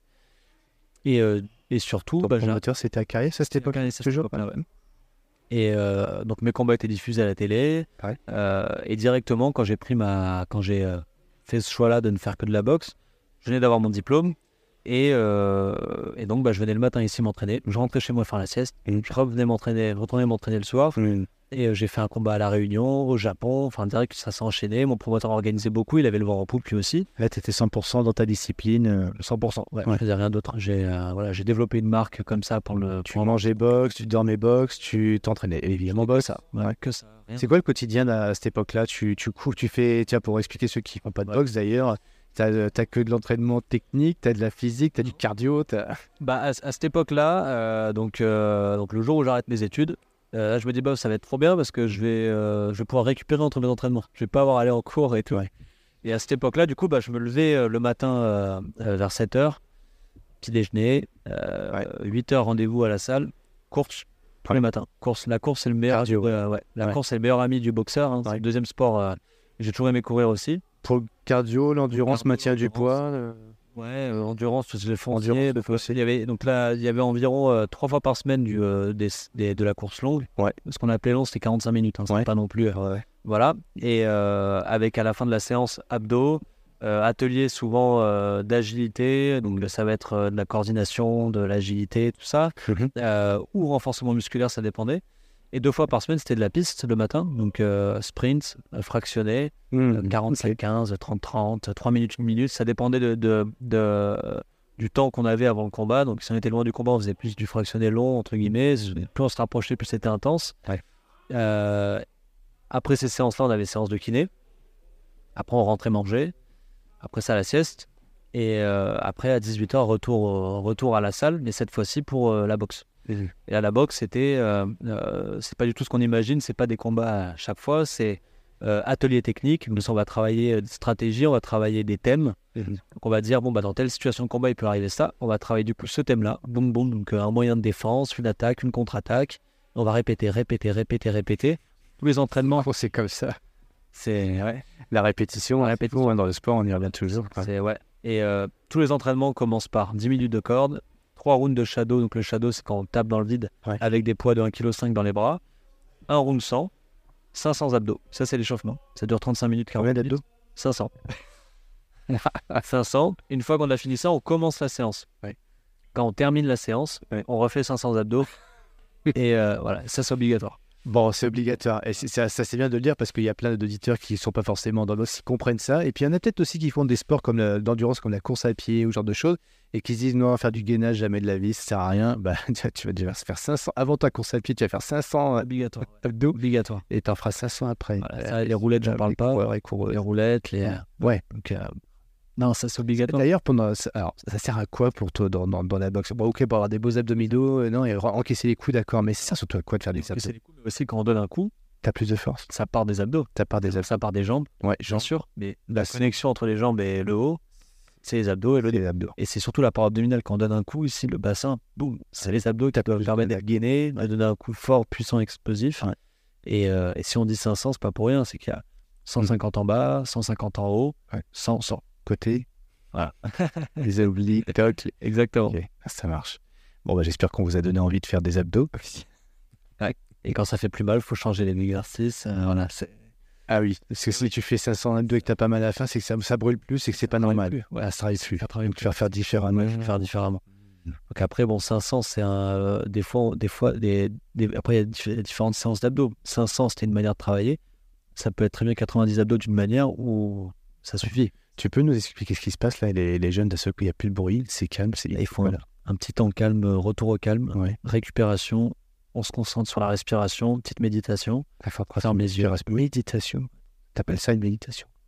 C'est, enfin, moi, j'appelle ça comme ça. Je sais pas. c'est Non, mais c'est bien, c'est venu naturellement, c'est bien. Ouais, ouais, euh, bah, petit retour au calme. La Robin leur dit en général de penser à ce qu'ils ont fait pendant la séance, ce qu'ils ont aimé, Revisualiser sa séance. ce qu'ils ont aimé, travailler, ce qu'ils n'ont pas aimé, Ouais. ce qu'ils aimeraient travailler la prochaine fois, de retenir, de se concentrer sur la respiration, Ouais. et après de se relever doucement. Et, euh, et voilà. Ça aide beaucoup à pratiquer le yoga. Là, ça dure 3 minutes, je crois. Trois minutes. Trois minutes de respiration, de, tu l'as dit, de se recentrer sur soi, prendre du recul, etc. Visualiser, euh, capitaliser sur ce qui a été fait avant. C'est incroyable. Moi, je dis à tous les gars que je coach en course à pied et tout, mais faites ça d'après une séance. Et... Non, non, c'est bon, la douche vite fait. Ah, pas revient. À la fin, on a envie de partir. Mais là, il n'y a pas le choix. Ouais, pas le choix. Quoi les bénéfices de. Bah, c'est, euh, bah, pour moi, en tout cas, c'est la respiration, c'est hyper important. Mhm. Parce que en, en boxe, en, en boxe, par exemple, ne pas savoir respirer, c'est être condamné à, à perdre. Si tu sais pas récupérer entre chaque coup, si t'es crispé, euh, si, euh, si tu sais pas te recentrer sur toi ou quoi, c'est c'est fini. Et au-delà de ça, c'est important la visualisation parce que je trouve qu'on n'apprend jamais plus que par euh, l'imaginaire aussi. Tu vois, il y a, euh, moi j'avais les séances de boxe où on, on travaille concrètement des choses avec le corps. Et puis tu as les séances de, de visionnage de combat où tu vas regarder des combats de Mohamed Ali. ce que Bien sûr, parce que t'as- ça, c'est partie de tes entraînements de ta journée, tu disais tout à l'heure. Donc, euh, visualiser le, le combat de l'autre adversaire. Voilà, et du coup, je regardais un combat. Ouais. Et après, euh, quand je me faisais une petite séance de méditation, je me disais, je m'imaginais là, boum, Tu le vois ça. bam, crochet gauche à la tête, crochet gauche au corps, j'esquive derrière. Ouais. Et de réussir à le penser, limite on le sent. Chou, Boum, boum. Ouais. Ouais, tu, tu visualises vraiment ton. Voilà. Et à la fin, on- quand on est dans le ring vraiment, on essaie de refaire la même chose, comme on l'a visualisé. Et souvent, ça marche, on apprend bien comme ça. Ah. Enfin, Ce que tu fais, les yeux fermés, que tu visualises, le corps l'enregistre quelque part, et quand tu es en vrai, dans le réel, c'est enregistré, et tu revis la même séquence, mais cette fois-ci, euh, t'as les yeux ouverts, quoi. voilà, c'est que je, trouve que Un peu comme les skieurs, tu vois, les skieurs, il fait les yeux fermés, toc, le pilote de chasse, euh, pareil. le... Mm. Je Surtout que c'est, euh, tu vois, par exemple, un truc bête, mais euh, admettons demain, je sais que je vais boxer un adversaire qui va me rentrer dedans, qui, est, qui a une garde très fermée, qui envoie que des crochets larges, donc des lignes circulaires très larges. Et ben, moi, je sais que la clé, ça va être de le feinter, de le faire taper dans le vide avec ses crochets larges, de passer en dessous et de taper au corps parce qu'il envoie un crochet large, il est ouvert ici, par exemple. Là, je vais y penser. Je vais, je vais me visualiser en train de le faire. Je vais regarder des combats où des gens le font. boum. Et après, je vais, le fait de l'avoir imaginé, je vais arriver en shadow. Et je vais le faire déjà dans le vide sans personne en face. Boum, boum, boum. Et un jour, on va mettre les gants avec quelqu'un qui aura le même morphotype que lui. Il va me mettre un crochet gauche. Je vais le Ah, et c'est automatique. imprégné. Ouais. Ouais. Que- Trop, trop bien. J'adore ça. Enfin, ça, là, je suis vraiment dans vos domaines à moi, le, la- la- le mental, la prête mentale et tout. Et ça peut apparaître très conceptuel quand on dit tout ça et quand on est le coach mental. Mais finalement, toi, ce que tu nous dis, c'est exactement la même chose, mais dans le cas, le côté très opérationnel, enfin, très euh, terrain, en Mise en fait. place, ouais. Et, ouais. et toi, euh, le bénéfice de ça, c'est l'anticipation. Et après, c'est c'est l'automatisation aussi. Ouais. Ça va aider à éduquer le cerveau. hein. Ouais, bah voilà, t'as tout dit quoi. Éduquer le cerveau, c'est ça la préparation mentale. On éduque notre cerveau. De On a, on, on a fait un petit crochet là. On était sur une journée type, mais je pense qu'on a bien compris que qu'on qu'ils étaient un petit peu, ça bossait dur, etc. Et bien sûr, tu as parlé en plus qu'il y avait aussi le- le- le- alors la visualisation, mais regarder les combats de l'adversaire pour mettre en place des stratégies et puis se, se, programmer. Tu as dit se programmer le cerveau, ça c'est trop trop bien. Et euh, est-ce que, que là, est-ce qu'on peut faire des. Enfin, oui, c'est tellement facile de faire des parallèles entre ce que tu nous dis dans ta discipline, euh, la boxe, et euh, la, la vie, quoi, en fait. La vie. Carrément. On y revient tout à l'heure, l'esprit boxe, le noble art. tu parlais aussi beaucoup des arts martiaux, puisque tu étais passionné par ça, et je pense que tu l'es toujours d'ailleurs. Carrément. C'est quoi pour toi les parallèles d'ailleurs Quoi? Tu fais aussi, peut-être pas tous, il y en a tellement, mais si tu en avais un ou deux, tu vas nous partager, quoi. Ouais. entre la vie et la boxe. Bah, tu vois, j'en ai parlé dans la conférence, mais ce qui est drôle, c'est que à, ch- à chaque fois qu'on a la date d'un combat qui est signé, donc admettons là, voilà Dylan, là on est, on est, on est en début décembre, le 22, jan- le 22 février, tu as un combat contre telle personne pour le titre de champion d'Europe parce que tu es numéro européen, est-ce que tu acceptes Oui, j'accepte. Bah, à ce moment-là, quand on, on est déjà prêt physiquement, enfin on est déjà en forme physiquement parce qu'on est un sportif de haut niveau, tout le temps, Là, on, est, euh, on va amorcer ce qu'on appelle la préparation spécifique. Et en début de préparation, c'est le moment où on a plus d'images dans la tête, de petites peurs, de petites craintes, de petites euh, choses auxquelles on n'a pas de réponse, tu vois. Et, euh, ça, ça crée des, craintes, des peurs et tout, comme, quand on entreprend n'importe quel projet dans la vie. Quand on n'est pas dans l'action, on a un peu des peurs, des, des, des questions qui se mettent dans nos têtes parce qu'il y a de la place pour ça. Et puis après, quand on entre dans la préparation spécifique, on trouve des réponses à tout ça on trouve des réponses parce que petit à petit on s'entraîne et on est meilleur physiquement, puis on se rend compte que nos compétences physiques, elles vont permettre de répondre aux forces de l'adversaire, qu'on a bien identifié ses faiblesses et du coup on sait comment on va trouver les clés pour en profiter. Et euh, les petites faiblesses que nous on a, bah, pendant cette préparation, on a vu qu'on a progressé dessus, donc on se sent meilleur, on prend plus de confiance. Et moi la boxe, ça m'a appris ça. Ça m'a appris qu'avant chaque projet, comment construire un projet, comment se préparer, le rôle de la préparation. Et euh, au-delà de ça, après, euh, là, c'est pas la préparation des combats qui m'a appris ça, mais c'est plutôt toute ma carrière de, de mes débuts à 11 ans à la fin, quand j'avais 28 ans. Euh, c'est la résilience. C'est juste qu'en fait, euh, en fait euh, tu vois, souvent quand, on est, quand, on est, quand j'étais petit, quand on est jeune, je me souviens encore quand j'avais 13-14 ans, avec des potes, on se disait par exemple, ouais, on va faire un business là, et puis on va gagner des millions, machin. Et tu sais, quand on est petit, on, on a tendance à, faire le chemin très vite dans sa tête. Ouais. Et après, on se rend compte qu'en fait, non, ça prend du temps. Et, euh, et la boxe, moi, ça m'a appris ça. Ça m'a appris que ce qu'il faut faire, c'est se concentrer en tout cas sur ce qu'on peut contrôler. Et Ouais. c'est un petit pas tous les jours. Ouais. Et au début, bah, tu vois, avant d'être champion d'Europe à pro, il aura fallu que je sois d'abord champion départemental en amateur. Et qu'après, je sois champion régional en amateur. Et à chaque fois, c'était une petite, un Step, ouais, petit Voilà. pas, ouais. et le fait de se concentrer juste sur les pas qu'on peut faire chaque jour et pas sur le truc, le but ultime, Ouais. bah, ça permet de prendre confiance, d'être résilient parce que du coup, on a toujours ces petites victoires tous les jours. Et, euh, et voilà, donc moi, si tu veux, ça m'a ça m'a appris la rigueur et la résilience. Et chaque matin, quand je partais courir, je m'entraînais, je me disais, bah, c'est un petit pas en plus vers mon rêve final qui est d'être champion d'Europe, champion du monde. Et C'est un peu théorique ce que tu me dis là, en fait, euh, tel, tel que tu le redis là. Tu sais, c'est Ouais. rappelles là, quand on... que je me rappelle quand je te, je te vois le premier jour. Tiens, raconte-nous de quoi tu vas nous parler. Ouais, papa. Et puis là, on sort les grandes théories, les grands discours, la zone de, co- la zone de confort, machin. Et puis là, un peu ce que tu es en train de nous dire, finalement, c'est pas des bullshit que tu dis, puisqu'en fait, derrière, il y a tout ton parcours et c'est la richesse, elle est évidemment là. Mais euh, euh, alors, je vais quand même rester quand même sur ce côté un peu taquin en disant bah tiens, vas-y, monsieur, euh, je vais te tu vas le faire. Tu gardes ta posture de prof. Si tu avais trois conseils à donner aujourd'hui à quelqu'un qui se lance dans l'entrepreneuriat, mode projet, vas-y, mais fais-le en mode prof. Et j'ai pas de problème avec ça, au contraire. Mais ce qui, ce- toute la richesse, finalement, c'est en réécoutant le podcast, de, finalement, qu'on on surprend depuis le début. On va comprendre que ton petit 1, petit 2, petit 3, ta sorte de, de, de, de- euh, la, mind map que tu vas nous mettre là, en- ta punchline en trois mots là, Ouais. euh, bah, elle est empreinte de tout ce que tu as vécu avant. Mais ce serait quoi tes trois conseils à quelqu'un qui dit, bah tiens, justement, ce petit jeune dont tu parlais tout à l'heure, euh, le petit jeune qui est là et qui dit, moi, je veux, euh, je veux, je veux être millionnaire, ça y est, Ouais. je veux faire ça. C'est quoi les trois conseils du, euh, du sachant, quoi? Euh, ouais, bon, euh, bah, selon moi, hein. Ouais, mais oui, bien sûr, mais je, je- on les prend, on les prend. déjà, c'est de trouver quelque chose. la- le- pour moi, le, pe- le petit 1 qui est un grand 1, c'est Ouais. de trouver quelque chose qui nous passionne. Ouais. Donc quelque chose pour lequel on va, on a du, on a, on a du cœur et on a on a l'envie de, de, de on- ça nous prend tout l'esprit. Pour la simple et bonne raison que la passion, ça amène l'engagement. Et donc, euh, pour moi, sans engagement, bah, il n'y a, y a pas grand-chose qui peut se réaliser. Parce que l'engagement et la passion, ça amène au deuxième point qui, euh, qui est la résilience. Mhm. Et c'est qu'en fait, dès le début, pour moi, il faut accepter que ça va jamais être facile. Le boxeur le plus talentueux du monde, qui naturellement aura eu euh, toutes les forces euh, de la nature et tout pour être champion du monde, il aura une carrière difficile parce que c'est difficile d'arriver au haut niveau et il y a toujours des galères. Ça peut être une blessure, ça peut être un vol, ça peut être un mauvais coup, ça peut être un chaos qu'on ne voit pas venir, ça peut être euh, sa femme qui te trompe euh, avant ton championnat du monde et tu et tu tu arrives pas en forme, ça peut être n'importe quoi. Mais tous les Excuse-moi, j'allais rebondir là-dessus. c'est- Non, je fais des liens, ouais, je fais des liens, euh, voilà. c'est du vécu, pardon. Non, même pas. même pas. Mais ce que je veux dire, c'est que la vie, elle te réserve des trucs des fois. Tu vois. Ouais, bien sûr, Et- bah oui. Et euh, donc là, voilà, donc la passion, ça amène l'engagement, la résilience. Et, euh, et le dernier point, euh, euh, putain, être curieux. Voilà. Ouais. Mhm. Pour moi, c'est ça. Être curieux, ouais. Tu vois, en- en- à quel moment de ta vie tu as senti eu le sentiment d'être curieux, que t'a t'as bien fait de l'être? Euh, bah, euh, tu vois, pendant ma carrière, d'être curieux, de continuer, de, de ne pas juste me dire ah bah je vis de la boxe, euh, j'ai réussi l'un de mes rêves de, de Ah. petit, de vivre de mon sport et de faire que ça toute la journée. Ouais. Ça aurait pu me laisser dans un confort euh, Mhm. à me dire bon bah c'est bon, j'attends et puis quand j'aurai 28, 29 ans, je verrai ce que je ferai après si ça s'arrête. Bah, euh, j'ai eu l'envie de euh, découvrir d'autres milieux et j'avais envie de savoir ce que c'était la vie sans la boxe. Donc Oui. petit à petit, j'entreprenais des projets à côté. Euh, je m'intéressais à comment bosser mes potes. Par exemple, mes potes qui, parce que moi, j'avais jamais connu la vie sans la boxe.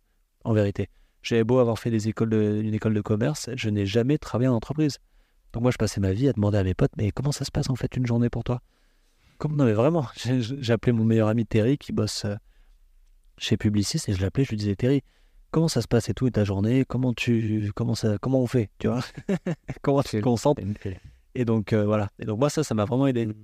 Hmm. Donc, Ouais, j'aime bien. curieux. Ouais, non, mais j'aime bien ce.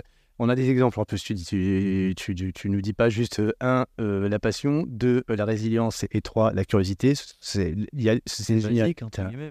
Non, mais c'est bien. T'as derrière. vécu t'as- comme ça. t'as- ouais, ouais. Mais écoute, on, a, on a évidemment ton parcours, puis en plus de ça, tu nous amènes là aussi. euh, euh, derrière la passion se cache l'engagement, la résilience, mais c'est, accepter que ça va pas être facile, ça va jamais même être facile, ça sera jamais facile. Sinon on se décourage vite. Et bah ouais, mais c'est ça aussi, on se décourage souvent vite. Alors, euh, toi, quand. Allez, tiens, ceux qui voudraient te poser la question. J'avais posé la question à Aton d'ailleurs, euh, je sais pas si ça te parle, Aton, hein, qui est GIGN. Qui, est- qui- Ah oui, mais j'ai vu. Vu si, si.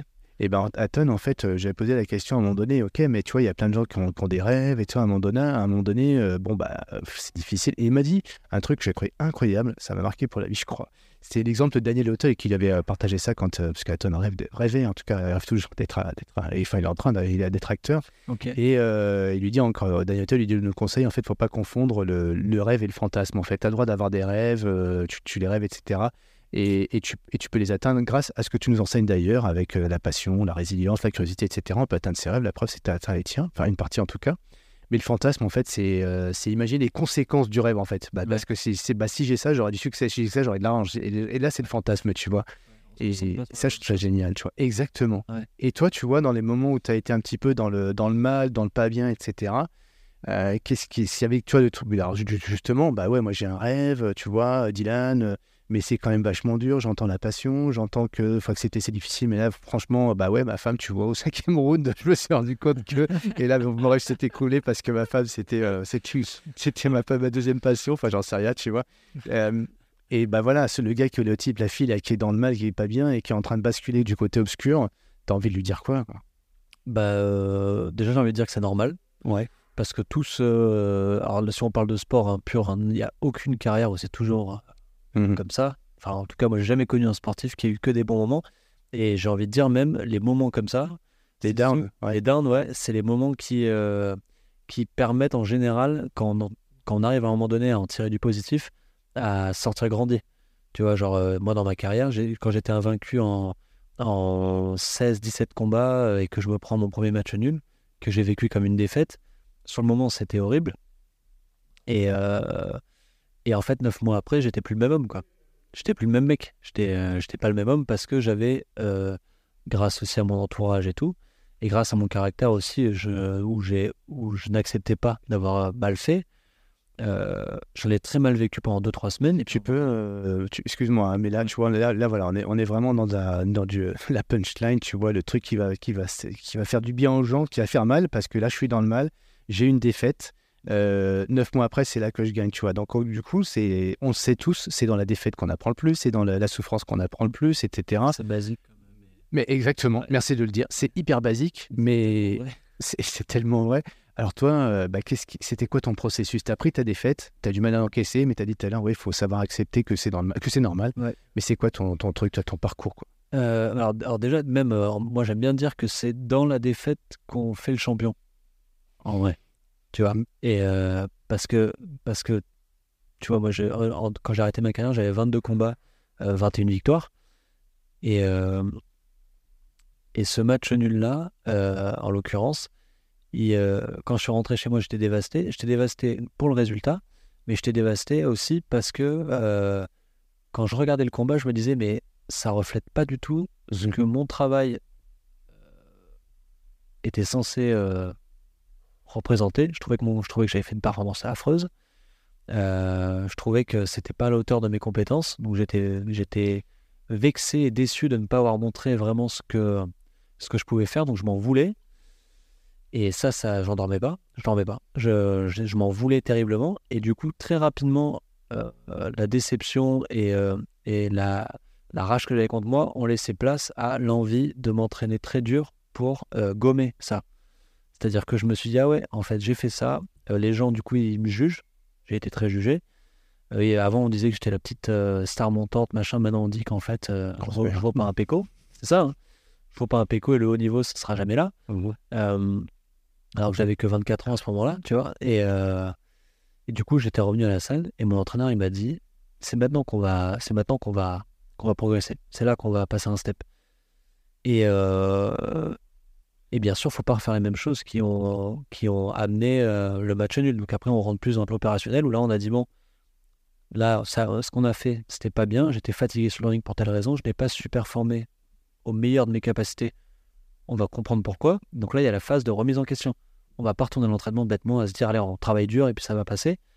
Euh, on est retourné à l'entraînement et on s'est dit honnêtement, voilà Dylan, en fait, ce qui a pas marché, il il y a ça, il y a ça. On a fait un point sur toutes mes faiblesses, même si c'est dur à entendre. Euh, du coup, ça, amène aussi des questions sur tous les axes de travail qu'on doit développer.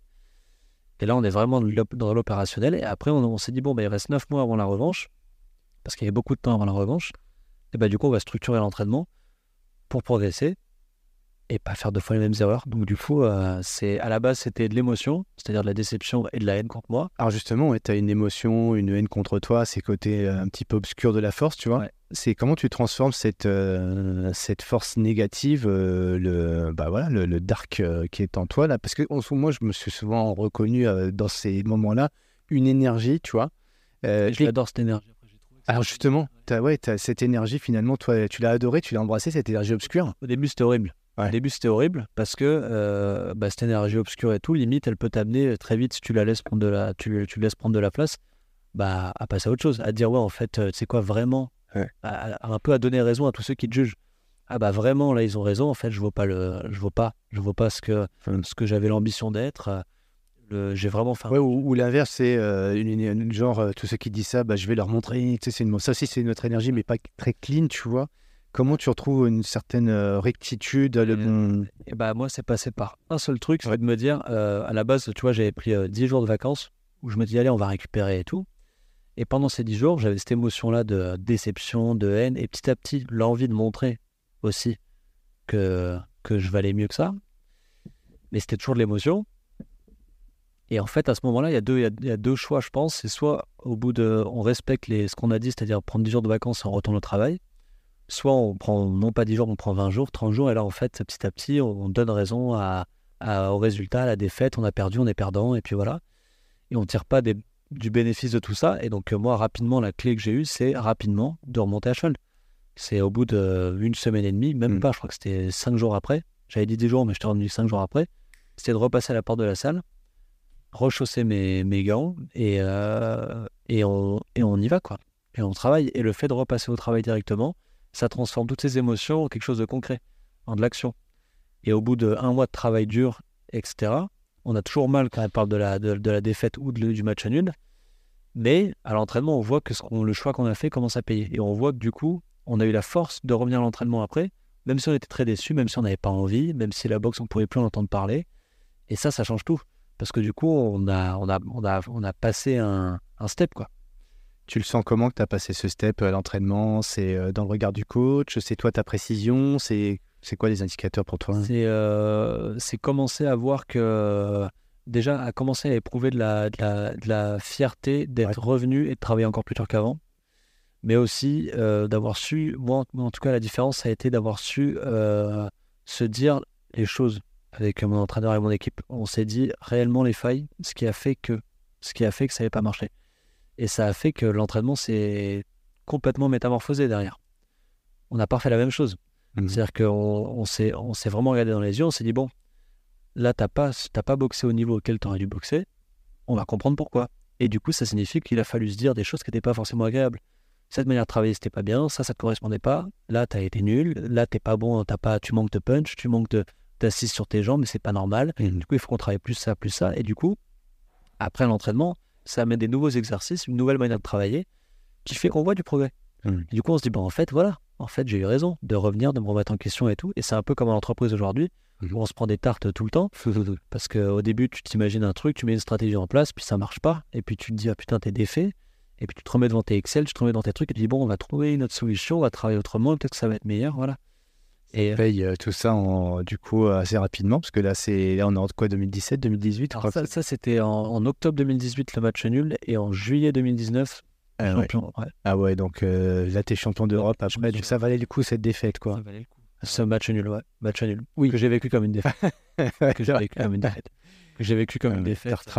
tu t'as- pendant 9 mois, j'ai travaillé, je me suis rasé les cheveux, alors que j'ai une tête horrible en rasant les cheveux. Je m'étais mis dans un état euh, Ah. moine Shaolin. Shaolin ah, j'allais dire Ouais, ouais. Je me suis rasé les cheveux, je venais ici, j'avais une sale tête Mhm. et euh, je parlais, je, je souriais pas. je m'entraînais, je m'entraînais, je m'entraînais, j'avais qu'une idée en tête, c'était Mhm. c'était, euh, laver mon nom, mais au-delà de ça, c'était prouver à moi-même que je pouvais euh, et je méritais beaucoup mieux que ça. Ouais. Et après, j'ai, gagné 12 rounds sur les 12 rounds. ah oui C'est- d'accord C'est-à-dire que le combat qui avait été dur Oui. pendant 12 rounds, Mhm. à la base, bah, au match retour, c'était 12 rounds gagnés pour moi. Donc, euh. Donc j'avais fait le step. Quoi. Et là, j'étais, bien. Et après, j'ai enchaîné avec un combat euh, qui m'a permis de rentrer dans le top 10 mondial contre Johan Perez, qui était un ancien champion du monde, que j'avais mis KO en deux rounds. Alors que tout le monde disait que j'avais pas de punch et que ça allait être un combat difficile. Et, euh, et après ça, en- dans ce combat-là, je me suis cassé la, le métacarpe de la main droite. Mhm. Et six semaines après, on me propose un combat contre Dimitri Mikhalenko, un, un, un russe, qui venait de boxer contre Suleiman Sissoko, qui venait de perdre au point dans un combat Mhm. comme ça. Et euh, du coup, moi, je dis, OK, je vais le prendre en une main. euh, voilà. Et, euh, et je l'ai mis KO au sixième round. Ah ouais. Il n'avait jamais perdu avant la limite. Donc, j'avais fait fermer des bouches. ouais Ouais, genre, là, il y a quand même une énergie euh, quand même là de Le, le match nul, est-ce que ça a libéré derrière? Ça m'a changé. ah oui J'étais plus le même. ça va du coup ce- cette semi-défaite entre Ça valait le coup. Ouais, non, c'était c'était une défaite dans ma tête. C'était une Ouais. défaite parce que j'avais j'avais pas gagné. Ouais. Donc, euh, bon. Et euh, Mais voilà, ouais, non, ça m'a switché et ça nous a switché parce qu'à l'entraînement, on n'était plus pareil. Mhm. Il y avait plus de. Il y avait plus de. Il y avait plus de Ouais. ah, t'es t'es un peu. euh, T'es prometteur, oh, tu vas, être, euh, tu vas être bon, machin. Non, maintenant, on est dans du concret. T'as pris une- un match nul et euh, t'as pris des coups. Donc euh, voilà. T'as failli y perdre bah, un point ou t'en as perdu en tout cas quelques bouts de ton tarse, tu disais ça, métatarse Deux fois, je me suis pété les métacarpes. Les métacarpes, pardon. Le te- Ouais. Et euh, la vue aussi, euh, le, là, pour, là on La croit vue, plus ouais. avec euh, des choses plus euh, sensibles, quoi, Ouais. no- névralgiques, neurologiques. et tout. La vue, alors la vue, c'est pas la boxe. hein. C'est La- pas- vrai. pas la boxe, c'était quoi bah, en fait, j'ai fait des, j'ai j'ai allergiques euh, Mm. depuis que je suis petit et je me suis arraché les yeux toute ma toute mon enfance quand je Mm. des allergies. Mm. Et et dans ma famille, personne n'avait d'allergie, donc personne s'était alerté de ça. Mm. Et, et quand je suis arrivé à Lyon en 2015, donc pile l'année où je, je trouve ce staff et tout, Mhm. J'arrive en cours en master et euh, je me rends compte que je vois pas le tableau, enfin que je vois mal le tableau, tout ça. Mhm. Du coup, on met des lunettes, normal. Et on me dit, t'as un astigmatisme. Et bizarrement, tu vois, la- l'année qui suit, je retourne faire des examens pour la licence de boxe pro. Et là, on me dit, Mhm. ah, ça a bien baissé quand même, c'est Mhm. bizarre et tout. On va faire des examens un peu plus poussés. Je vais pas aux examens. Je me dis, oh, c'est bon, c'est juste de l'astigmatisme. L'année d'après, juste après ce match nul, où je m'étais rendu compte que je voyais rien dans le ring. Ah, donc c'était aussi beaucoup joué. l'explication. Ça a énormément joué. Mm. Quand je suis arrivé, c'était un combat euh, en- dans une très grande salle. Mm. Il y avait l'hymne national et tout, donc il y avait euh, beaucoup de lumière sur nous, tout ça. Et quand je suis monté sur le ring, je, me, je regarde le public et je me rends compte vraiment que Ouais, c'était pas comme. Ouais, c'était vraiment bizarre. Ouais. Genre, j'ai perdu pied, j'avais la boule au ventre qui arrivait. Je, je, je trouvais pas de repère. C'était horrible. Et, euh, et en rentrant, du coup, bah, je refais des examens donc à six mois de la revanche euh, chez l'ophtalmo. Cette fois, je fais des examens poussés de ma cornée. Et là, ils me disent, ouais, en fait, tu as une pathologie dégénérative qu'on Mhm. appelle un kératocone, Mhm. qui a été déclenchée à cause de tous les frottements que tu as eu sur les yeux. Ouais. Et du coup, il faut arrêter la boxe. Ouais. Moi, je dis, non, je peux pas, je peux pas arrêter la boxe, euh, c'est pas possible. Ils me disent, ah bah, ils me disent, bah, c'est pas une contre-indication absolue parce que votre fédération ne connaît pas cette pathologie, ils la, ils la mentionnent pas D'accord. comme contre-indication. Ils me disent, du coup, c'est votre choix, c'est vous qui voyez, mais bon, c'est risqué. Mais tu as, une forme de handicap, entre guillemets, dans, cette, euh, dans ta pratique parce que tu vois pas aussi bien. Tu Bah, vas... J'avais une vue de 3 sur 10. D'accord, ouais. Donc. Donc, euh, voilà. Donc, ouais. euh, mais du coup, ça, ça a vachement impacté notre entraînement. Parce Mhm. que, Mhm. au-delà du match nul, dans ça, on a compris aussi des choses sur euh, ce qui m'avait impacté dans Mhm. ma- mon afflux nerveux pendant le combat.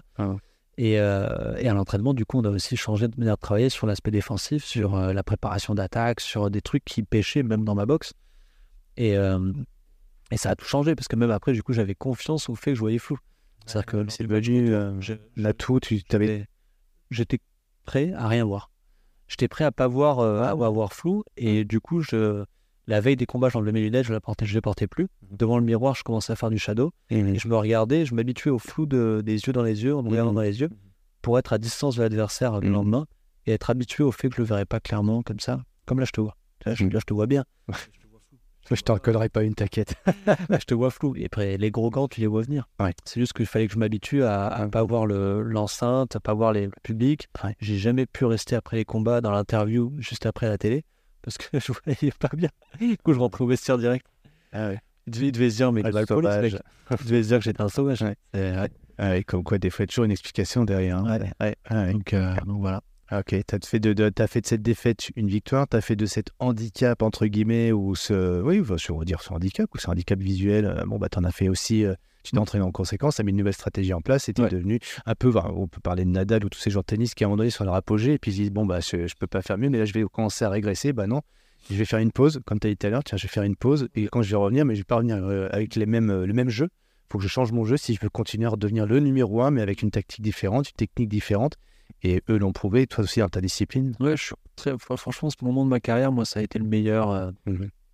Parce que ce chemin-là, en fait, ça m'a même euh, permis de progresser personnellement et tout. Mhm. De se remettre en question, de redescendre un peu d'un étage. Parce que bon, voilà, il y a aussi. euh, j'ai j'ai un, un 24 ans, on est invaincu, on, on se prend un peu pour. euh, voilà, donc c'est bien. C'est bien d'avoir euh, un combat dur comme ça, ça remet les idées en place. Et, euh, et quand on est un peu un, un forcené comme moi qui aime travailler, euh, bah, ça, ça peut payer derrière. Cette année euh, 2018, euh, c'est c'est un moment de. Enfin, 2018, oui, 2018. 2019, hein. C'est les grandes années. Ouais. Et 2020, ouais. C'est- Ouais, c'est tes belles années, Ouais, champion d'Europe, années. Ouais, euh, t'enchaînes encore des, des beaux combats. Ouais. Qu'est-ce qui fait que, euh, à un moment donné, tu sens la fin venir, entre guillemets, puis tu l'avais, tu t'étais conditionné à ça en plus, tu savais que sûr, tu pas une grande carrière, une longue, pardon, une grande il pas une longue carrière. Avec- avec mes yeux encore plus. Et après, si tu veux, Après le combat contre Dimitri Mikalenko au Palais des Sports de Marseille, Ouais. euh, où je le mets KO au 7 round, T'as combien de personnes j'en avais 20 il y avait 10 000 personnes. Et j'ai eu les 6 semaines avant, c'était à Bercy. Et là, combien de personnes Ah oui, tu t'es pris une raclée devant 15 000 personnes Non, je l'ai battu. hein. Ah, c'était à Bercy, c'est là que tu Je l'ai non, non, j'ai euh, gagné par KO à Bercy au Ouais. 12e round. Ouais. Et, euh, Ah ouais. et, avant ça, le, et avant ça, il y a eu le championnat d'Europe. Ouais, Bon, du coup, après, il y a eu euh, deux ans avec le Covid où j'ai pas boxé. Ça a été deux, deux ans de guerre. Hmm. Euh, à la fois, j'ai eu un conflit avec mon promoteur qui me devait de l'argent. Après ça, j'ai changé de promoteur et du coup, je me suis mis en collaboration avec un autre Mhm. où je travaillais moi aussi dans l'organisation de mon combat. Parce qu'à ce moment-là, j'étais toujours au numéro 1 européen. Mhm. Je devais organiser un championnat d'Europe contre euh, un Espagnol qui s'appelait euh, Carmen Leralaga, qui était euh, numéro 2 mondial et qui avait euh, 45 combats, euh, 43 victoires, dont 35 par KO. Un gros boxeur. Mhm. Et euh, ce combat devait avoir lieu en avril 2020. Le Covid, euh, voilà. Après, le combat devait avoir lieu en juillet, Et annulé, parce que défaut de paiement du promoteur. Après ça, en, en décembre, il y a eu en tout sept préparations avortées. Mhm. Sept préparations où je me- commence à me préparer, où je me projette dans le combat, je mets ma vie en parenthèse, annulé, annulé, annulé, annulé. Euh, à tel point qu'à la fin, c'est moi qui allais en personne euh, négocier les enchères de mon combat Mhm. à Rome pour euh, que ça se fasse. Euh, J'allais voir Canal Plus derrière. Enfin voilà, c'était vraiment un truc de fou. Et j'étais nerveusement, j'arrivais, j'étais à bout. J'étais à bout parce qu'à un moment donné, au bout de 19 mois, je me suis dit, mais en fait, ça va jamais arriver.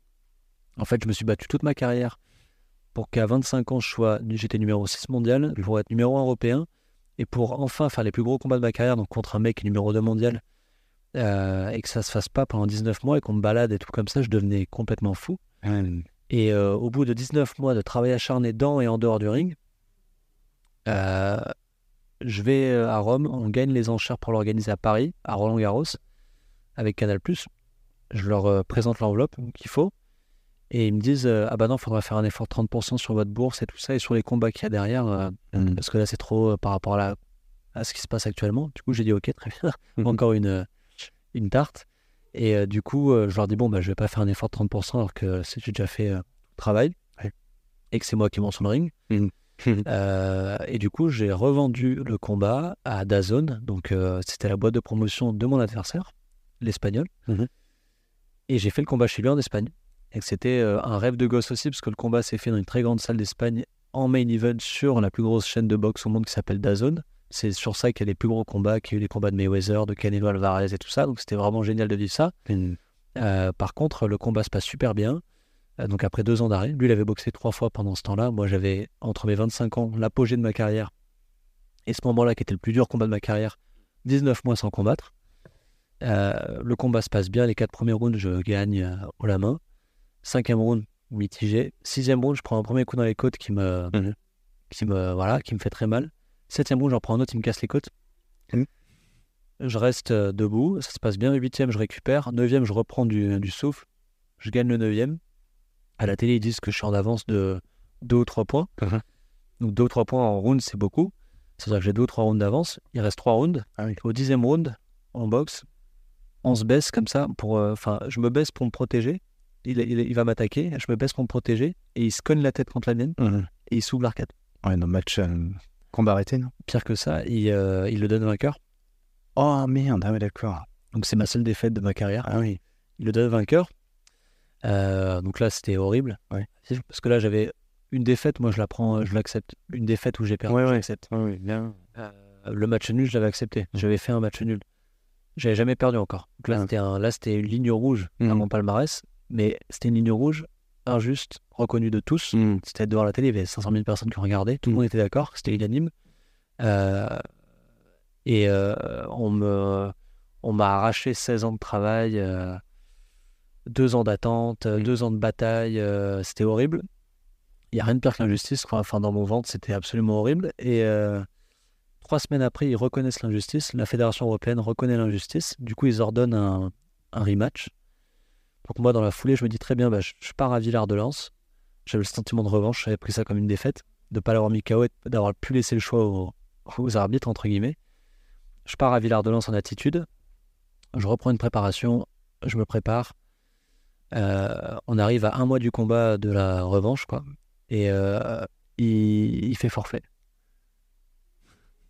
Donc c'était horrible d'accès de parce que je pouvais pas laver mon laver laver ça, laver le. Donc la justice avait été reconnue, donc ça c'était génial. C'est-à-dire que j'ai une défaite, mais qui n'en est pas une entre guillemets, qui a été reconnue par la fédération européenne. Donc on peut considérer que je suis toujours invaincu entre guillemets, mais c'est pas ça. C'est que dans, le- dans le ring, on aurait dû me lever les bras et me donner la ceinture. Ouais, ouais, ouais. Ça c'était horrible de Hum. ce vol là. Et surtout, il était numéro 2 mondial, donc pour moi, c'était l'opportunité de devenir numéro 2 mondial. Et de, voilà, donc de rentrer dans le top 5 et pas d'être dans le top 10. Et, euh, et donc, euh, à sa place, il y a un Allemand qui est nommé. Donc, pareil, hein, je reprends l'entraînement pour boxer cet Allemand. Et, euh, et comme à chaque, chaque fois avant le combat, je dois faire des examens médicaux. Je retourne voir un ophtalmo. Et comme chaque année, je vais voir un nouvel ophtalmo pour avoir un avis un peu différent. Et là, l'ophtalmo, il me dit, euh, il me dit la même chose que les autres, Mais. mais il insiste un peu plus. Ah, Et moi, entre le vol, les deux ans d'attente ah, et l'âge où j'avais 28 ans et tout ça, je me suis, j'ai commencé à me dire, euh, j'ai senti qu'il y a un truc qui avait changé en moi. Et j'ai commencé à me dire, là, on m'a privé d'un rematch alors que j'étais en préparation pour euh, prendre ma revanche, le, le, le battre et montrer que c'était bien moi le champion et qu'on m'a volé et tout ça. Même si ça avait été reconnu, je voulais moi le faire dans, le, dans les règles, dans le ring, avec les points. Et euh, on m'a privé de ça. Du coup, j'avais vraiment ce sentiment, j'avais perdu de l'amour pour mon sport. J'avais perdu de l'amour parce que ça m'avait. Euh, j'avais mis ma vie euh, là-dedans, c'était toute ma vie et on m'a. Même lui, même lui en tant que sportif, il avait dévalorisé mon sport. C'est-à-dire que lui en tant que sportif, normalement, il savait, il savait qu'il avait, qu'il avait pas gagné le combat. Mais au-delà de ça, il a refusé le rematch. Et ça, je trouve ça Mm. tellement. euh, Mm. ça, ça- ça colle tellement pas avec l'image que j'ai de ce sport. Et du coup, je, il- bon, me refait un point sur mes yeux qui avait encore un peu, euh, qui s'était dégradé. Et là, j'ai pris deux mois pour réfléchir où je me suis dit, bon, les risques, c'est ça. Mhm. Euh, le bénéfice potentiel que je n'ai pas encore connu, que les combats que j'ai, entre tout ce que j'ai déjà connu, et les rêves que j'ai réalisés, et ce que je n'ai pas encore connu, ça peut me coûter ça. Dans le même temps, je me battais pour organiser ce combat contre l'Allemand, et euh, je voulais le faire à Lyon, et il n'y avait pas de financement. Donc, euh, je trouvais pas de solution, et j'ai commencé à me dire, bon, en fait, il n'y a rien qui va dans le sens de ce que je fais là. Là, Mhm. Ça fait deux ans et demi que je me bagarre, Les étoiles elles s'alignent plus, voilà, ça Rien. manque trop de force, trop d'énergie. Et je dormais plus, Ouais. je, euh, je, je dormais plus. Je... Et dans le même temps, euh, ce que je faisais à côté commençait à me donner, euh, à me faire du bien, des projets que j'avais à côté et tout. Et, euh, et je m'étais rappelé ce que je m'étais promis avant. Je m'étais dit, vas-y, en fait, je vais arrêter jeune. Et, Mm. et je m'étais promis aussi de me dire, le jour où ça change au fond de moi, j'arriverai à dire stop. Et du coup, j'ai mis deux mois à prendre la, la décision. Et un matin, j'ai pris la décision. J'ai euh, j'ai dit, ok, c'est bon, c'est le moment. C'est le moment de dire stop et de partir euh, la tête haute et, euh, et avec tous les enseignements et euh, avec des yeux en bonne santé. Et, et voilà. On est en quelle année, la fin du mois, à quel moment? Ça, c'était avril 2022. Ouais. Donc, il y a eu le premier combat 2004, février 2014. La montée du classement avec des combats au Japon, tout ça, jusqu'en 2019 où j'étais un champion, où j'étais dans le top 10 mondial. Et euh, 2021, euh, dernier combat. Et avril 2022, je dis stop. J'étais affûté comme jamais. Je revenais de la montagne, j'étais en pleine forme. Et, euh, et les examens médicaux étaient juste censés, bon, bah, Mhm. et je suis revenu ici euh, après avoir pris ma décision. Et j'ai dit à Faisal, voilà, il y a ça, ça, ça. Je leur avais pas tout dit sur mes yeux pendant les années précédentes parce que je voulais pas. Qui s'inquiète pour toi. Il y a que moi qui savais, ma copine, qui euh, n'en pouvait plus. Et mon kiné, que j'avais dit, parce que mon kiné, le jour où, le, en 2018, quand le, après le premier match nul, quand l'ophtalmo me dit, t'as ça, et du coup, tu devrais arrêter de boxer, Mhm. je sors dans la rue, j'étais en pleurs, et j'appelle mon kiné. Je n'osais pas appeler Faisal. Mhm. Et mon kiné me dit, mais c'est pas grave, t'inquiète pas, il y a autre chose que la boxe dans la vie et tout. Je dis, mais tu comprends pas en fait, il y a que ça dans ma vie. Ouais. Et je veux que ça. Donc euh, je veux boxer même avec cette vue et tout. Après j'ai continué, donc lui n'a pas été étonné qu'en 2022, Ouais. je lui dise, ma vue elle est comme ça, elle a encore baissé, Mhm. il y a ça comme risque. Faisal s'en doutait aussi, mais il fallait, euh, voilà.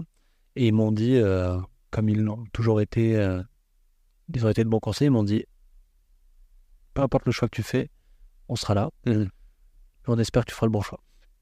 Et le bon choix pour eux, c'était que je me, que je, que je me protège. Ouais. Voilà. T'avais une copine, c'est toujours la même. Elle ça fait 12 ans qu'on est ensemble. 12 ans, elle s'appelle comment Morgane. Morgane, c'est vrai. Eh ben, salut Morgane, parce qu'elle a suivi tout ça, euh, et qu'en plus, euh, vous deux venez de mettre tous les deux euh, naissance à Une petite fille. une petite fille qui s'appelle Morganette. Je Ellie. Ouais. Ellie, Ellie, ouais. est-ce que tu as ressenti beaucoup de choses euh, lors de ce moment, euh, son arrivée? Incroyable. bah, tu sais, j'avais toujours des questions sur ma retraite, mon machin. Mhm. Ouais. que, est-ce que j'aurais pas fait un combat de plus, un truc Ah. Et là, quand j'ai vu ma fenêtre, Mhm. je me suis dit, mais jamais de ma vie, j'aurais pu faire un combat en ayant un enfant. Mhm. Parce que euh, ça serait trop égoïste de prendre le risque de, de prendre un coup qui me mette, euh, Mhm. qui me mette KO, qui me rende euh, déficient, j'en sais rien, quoi que ce soit, et que je puisse pas être présent pour ma fille. euh, là, enfin, de l'amour que j'ai éprouvé pour elle en la voyant il y a une semaine, et ce que je vois, ce que je vis pour elle chaque jour qui, qui passe, j'aurais pas pu m'entraîner sereinement. Mhm. Pas du tout, franchement. Et du coup, ça confirme le choix que j'ai fait qui était pour moi le bon, tu vois. Ouais. Voilà. Comment ça se passe alors pour terminer un peu là-dessus, sur ton après-carrière euh, Qu'est-ce que, quels sont, avec du recul maintenant, hein, les enseignements que tu tires sur, euh, et les conseils entre guillemets que tu pourrais donner euh, à des sportifs qui sont un petit peu en train de se poser des questions Est-ce que je fais pas d'année de trop? Est-ce que je fais pas l'Olympiade de trop? Etc. Mais j'ai peur d'arrêter. Et puis qu'est-ce que, est-ce que je vais encore euh, connaître encore ce- ces, ces côtés vibrants euh, en dehors de la scène sportive, etc. Bref, il y, a- il y a une vie après la vie, évidemment. Donc euh, quand on est papa, quand on est entrepreneur, qu'est-ce qui, qu'est-ce qui t'apporte du plaisir toi aujourd'hui Euh, Tu t'y es pris? Et bah déjà moi le plaisir que j'ai eu ça a été de redécouvrir une nouvelle vie entre guillemets. Ouais. C'est-à-dire que alors ça a été très dur parce qu'il n'y avait pas que du bon hein, euh, et des fois j'ai encore des petits moments de blues à me dire oh c'était bien. Mais par contre euh, c'était hyper excitant de redécouvrir un nouveau rythme de vie que je n'avais jamais connu Mhm. parce que j'ai connu que le, le sport, m'entraîner tous les jours. Je n'avais jamais passé une journée sans m'entraîner ou à faire ou à, ou à faire du sport par plaisir. Mhm. Mhm. Et là du coup j'ai enfin j'ai les premières fois que je suis allé faire du volet ou je suis retourné au ski Faire des choses comme ça juste pour le plaisir, c'était fou. Et de retrouver un rythme dans mes journées euh, différent, de redécouvrir euh, des moments euh, entre potes sans, sans pression des combats, de, de, et puis de, de voir le champ de, des possibles qu'on a quand, quand on a tout le temps qu'on n'avait pas avant à s'entraîner tout le temps. Mhm. C'est-à-dire que ça ouvre plein de possibilités. Et puis même, quand on s'entraîne tout le temps, on, a, on doit être au même endroit tout le temps, entre guillemets. Ça, c'est pour la partie euh, plaisir, sympa, etc. Mais ça. euh, Bah, euh, au, à- au bonheur de, de- des sportifs de haut niveau qui aiment eh, je sais pas, je te, te poser la question. Voilà. ouais, sur Ça, c'est bien. un peu excitation, euh, Ça, c'est de bien. risque. Et Ça, c'est bien pour un mois. Voilà. C'est c'est pour ça que j'allais. Ça, que j'allais- ça, c'est bien pour un mois. Ok. Et, euh, et après, on, ça, on se lasse vite. Ouais. Et du coup, après, ce qui est, moi, ce qui m'a plu, c'est euh, de- d'entreprendre des projets. Ouais. C'est de, euh, c'est-à-dire de, de, de commencer des projets entrepreneuriaux que j'aurais pas, j'avais pas eu le temps de développer avant. Mhm. Donc, euh, j'ai développé une entreprise. Ça m'a challengé parce qu'il y a plein de choses que je ne savais pas faire que j'ai dû apprendre à faire. Donc, du coup, bah, on re- retourne à l'entraînement Mhm. d'une autre manière. J'ai dû aussi réapprendre à me concentrer. Et donc, c'est intéressant aussi. C'est-à-dire que moi, je savais me concentrer dans la boxe, mais j'avais, je me suis rendu compte que je savais pas me concentrer devant un ordi et être productif. Mhm. Et ouais, et euh, je savais pas travailler, quoi. J'avais pas Mhm. de vraie méthode de travail de qualité. Donc, Mhm. euh, j'ai dû apprendre tout ça. Et, euh, et petit à petit, ça m'a fait du bien parce que tous les boxeurs, tous les sportifs, on, a, on, a- on développe un peu ce complexe, j'ai l'impression, du est-ce que vraiment je vaudrais quelque chose dans ma nouvelle carrière? Est-ce que je vais, qu'est-ce que je vais être? On ne sait pas ce qu'on est. Qu'est-ce que je vais être? Et de réapprendre à des choses, de reprendre des compétences et de prendre le temps d'acquérir des compétences, etc. Ça, ça donne confiance et ça montre qu'on a aussi une place et un rôle dans une autre dans la société, mais du, en dehors du rôle de sportif de haut niveau. Et aussi, grâce à Champion de ma vie, aux conférences et à des et euh, à ce que je fais dans la boxe maintenant où j'aide des, sportifs, je les accompagne et tout, bah en fait, même si on met un terme à notre carrière, ce qu'on a vécu dedans, ça a de la valeur. On peut le transmettre, il faut le faire vivre, euh, ça a de la valeur. Après, par contre, je vais dire quelque chose qui est dur, mais qu'il faut accepter, c'est que tout sportif qui arrête, il faudra qu'il accepte tôt ou tard qu'il y a un deuil à faire. c'est tout. Il y a pas de. On aura beau faire n'importe quelle compétition derrière, n'importe quel truc, il y a un deuil à faire. Donc euh, voilà, moi les conseils que je peux donner, c'est continuer à s'entraîner rester en forme parce que ça permet de ne pas perdre ce qu'on a mis tant de temps à cultiver. Ça, ça serait euh, psy- psychologiquement, il n'y a rien de pire, je pense, que de voir son corps euh, d'athlète partir en sucette, alors qu'on a travaillé 16 ans, 20 ans, certains, Antonin, Anthony, euh, Antonin, tu vois, des carrières longues comme ça, enfin, ce serait impensable de laisser partir tout ça. Donc de rester en forme, d'être curieux et d'accepter qu'il y a un deuil à faire. Et ça, c'est dur, hein. ça, c'est dur, mais bon, faut le faire parce que tôt ou tard, Comment t'as, fait, entre guillemets, toi, euh, réussi à faire ce, ce, ce cap, passer ce deuil, entre guillemets euh, Tu nous as donné plein de clés là. Mais euh, je l'ai encore non? Ouais, je suis pas sûr que je l'ai encore, je le, parce que je- j'ai toujours que 29 ans. Mm. Et donc, je suis toujours en pleine forme. Donc, j'ai- donc je me dis, moi aussi, je peux mettre une raclée au championnat d'Europe actuel. hein. Donc, voilà, donc bon, c'est c'est dur. Euh, donc, je te, je te dis que je ne l'ai toujours pas fait parce que, bon, forcément, j'y pense encore de temps en temps. Euh, et en même temps, je, je, me verrai, je ne me verrai pas retourner dans ma carrière de boxeur parce que je ne serais pas épanoui. Là, j'ai fait le choix, je sais que j'ai fait le bon choix et, euh, et je trouve du bonheur dans tous les nouveaux projets que j'ai qui n'ont rien à voir avec ce que je faisais avant. Et, euh, et donc, euh, ouais, donc c'est ça. Donc, moi, en fait, je dirais aux sportifs, n'ayez pas peur de, de cette nouvelle vie, de ce vide-là qu'on a au début quand on lâche tout, euh, toute la boxe, tout le, sport de haut niveau qu'on a connu, le cadre qu'on a connu pendant longtemps. Et, et ayez confiance parce que ce que vous avez construit pendant euh, 10 ans, 20 ans, 15 ans, le caractère que ça vous a forgé, ça va vous permettre euh, dans d'autres domaines de d'entreprendre, de performer, d'avoir une, euh, une réelle valeur ajoutée aussi et d'avoir une place. Voilà. Comme disait Dominique Bernard, vous avez de la place. Et c'est ça qui fait peur au début, c'est qu'on se dit putain, qui on est quoi? Comment tu te présentes en soirée quand tu parles aux gens? Alors, je suis un ancien boxeur, un truc. Euh, non, il faut retrouver une place, tu vois. Ouais. Et, euh, et non, en fait, les anciens sportifs de haut niveau sont quelqu'un, deviennent, peuvent devenir quelqu'un de super derrière. Je pose pas trop de questions sur ce coup-là parce qu'il y a, il a t'apporté énormément là sur, sur ces, ces mots. Euh, merci pour de, de- de les trouver d'ailleurs, Bah, mots, hein, sur cette, cette situation et puis d'accepter aussi que le processus est en cours, il n'est pas fini. hein. Ouais, non, non, C'est le processus d'une vie en fait. Mais là, bah, ma fille Ouais. m'a fait passer un grand, un grand step. Dès que je l'ai vu, j'ai compris. J'ai dit, ah, aïe, aïe, aïe. J'ai dit, ah putain, là, j'ai passé un step. Parce qu'elle m'a permis de comprendre que c'était vraiment le bon choix et que c'est bon, il y a autre chose. Je te euh, donne pas de rendez-vous, on verra pour la suite. On a passé un très agréable moment en ta compagnie comme toujours. Euh, je- pense qu'on sera évidemment amené encore à faire plein d'autres choses, pas seulement des semi-marathons. C'est vrai. parce que tu te challenges aussi sur la course à pied. euh, et donc, euh, bah, comme ça, c'est par hasard qu'on s'est retrouvé à Lyon d'ailleurs sur un prochaine fois, il faut que je fasse le marathon. Marathon. Et tu sais pas où ça, ça te mènera tout Ouais. ça. C'est clair. Mais là, ça, oui, ça fait comme tu dis, de rester en forme, de, de, de- de rester bien dans son corps, Voilà. de pas sentir son corps qui, qui nous perd, quoi, qui nous lâche. Ça, c'est vrai que c'est complexe, hein, la, la précarité, tu viens de le rappeler. Euh, et puis les projets, tu parles de projets familiaux évidemment, d'être papa, d'être d'être un, père, un, un mari comblé. euh, en tout Ouais. cas, avec Morgane et Ellie, on te souhaite plein, plein, de, belles, plein de belles émotions encore. Merci beaucoup.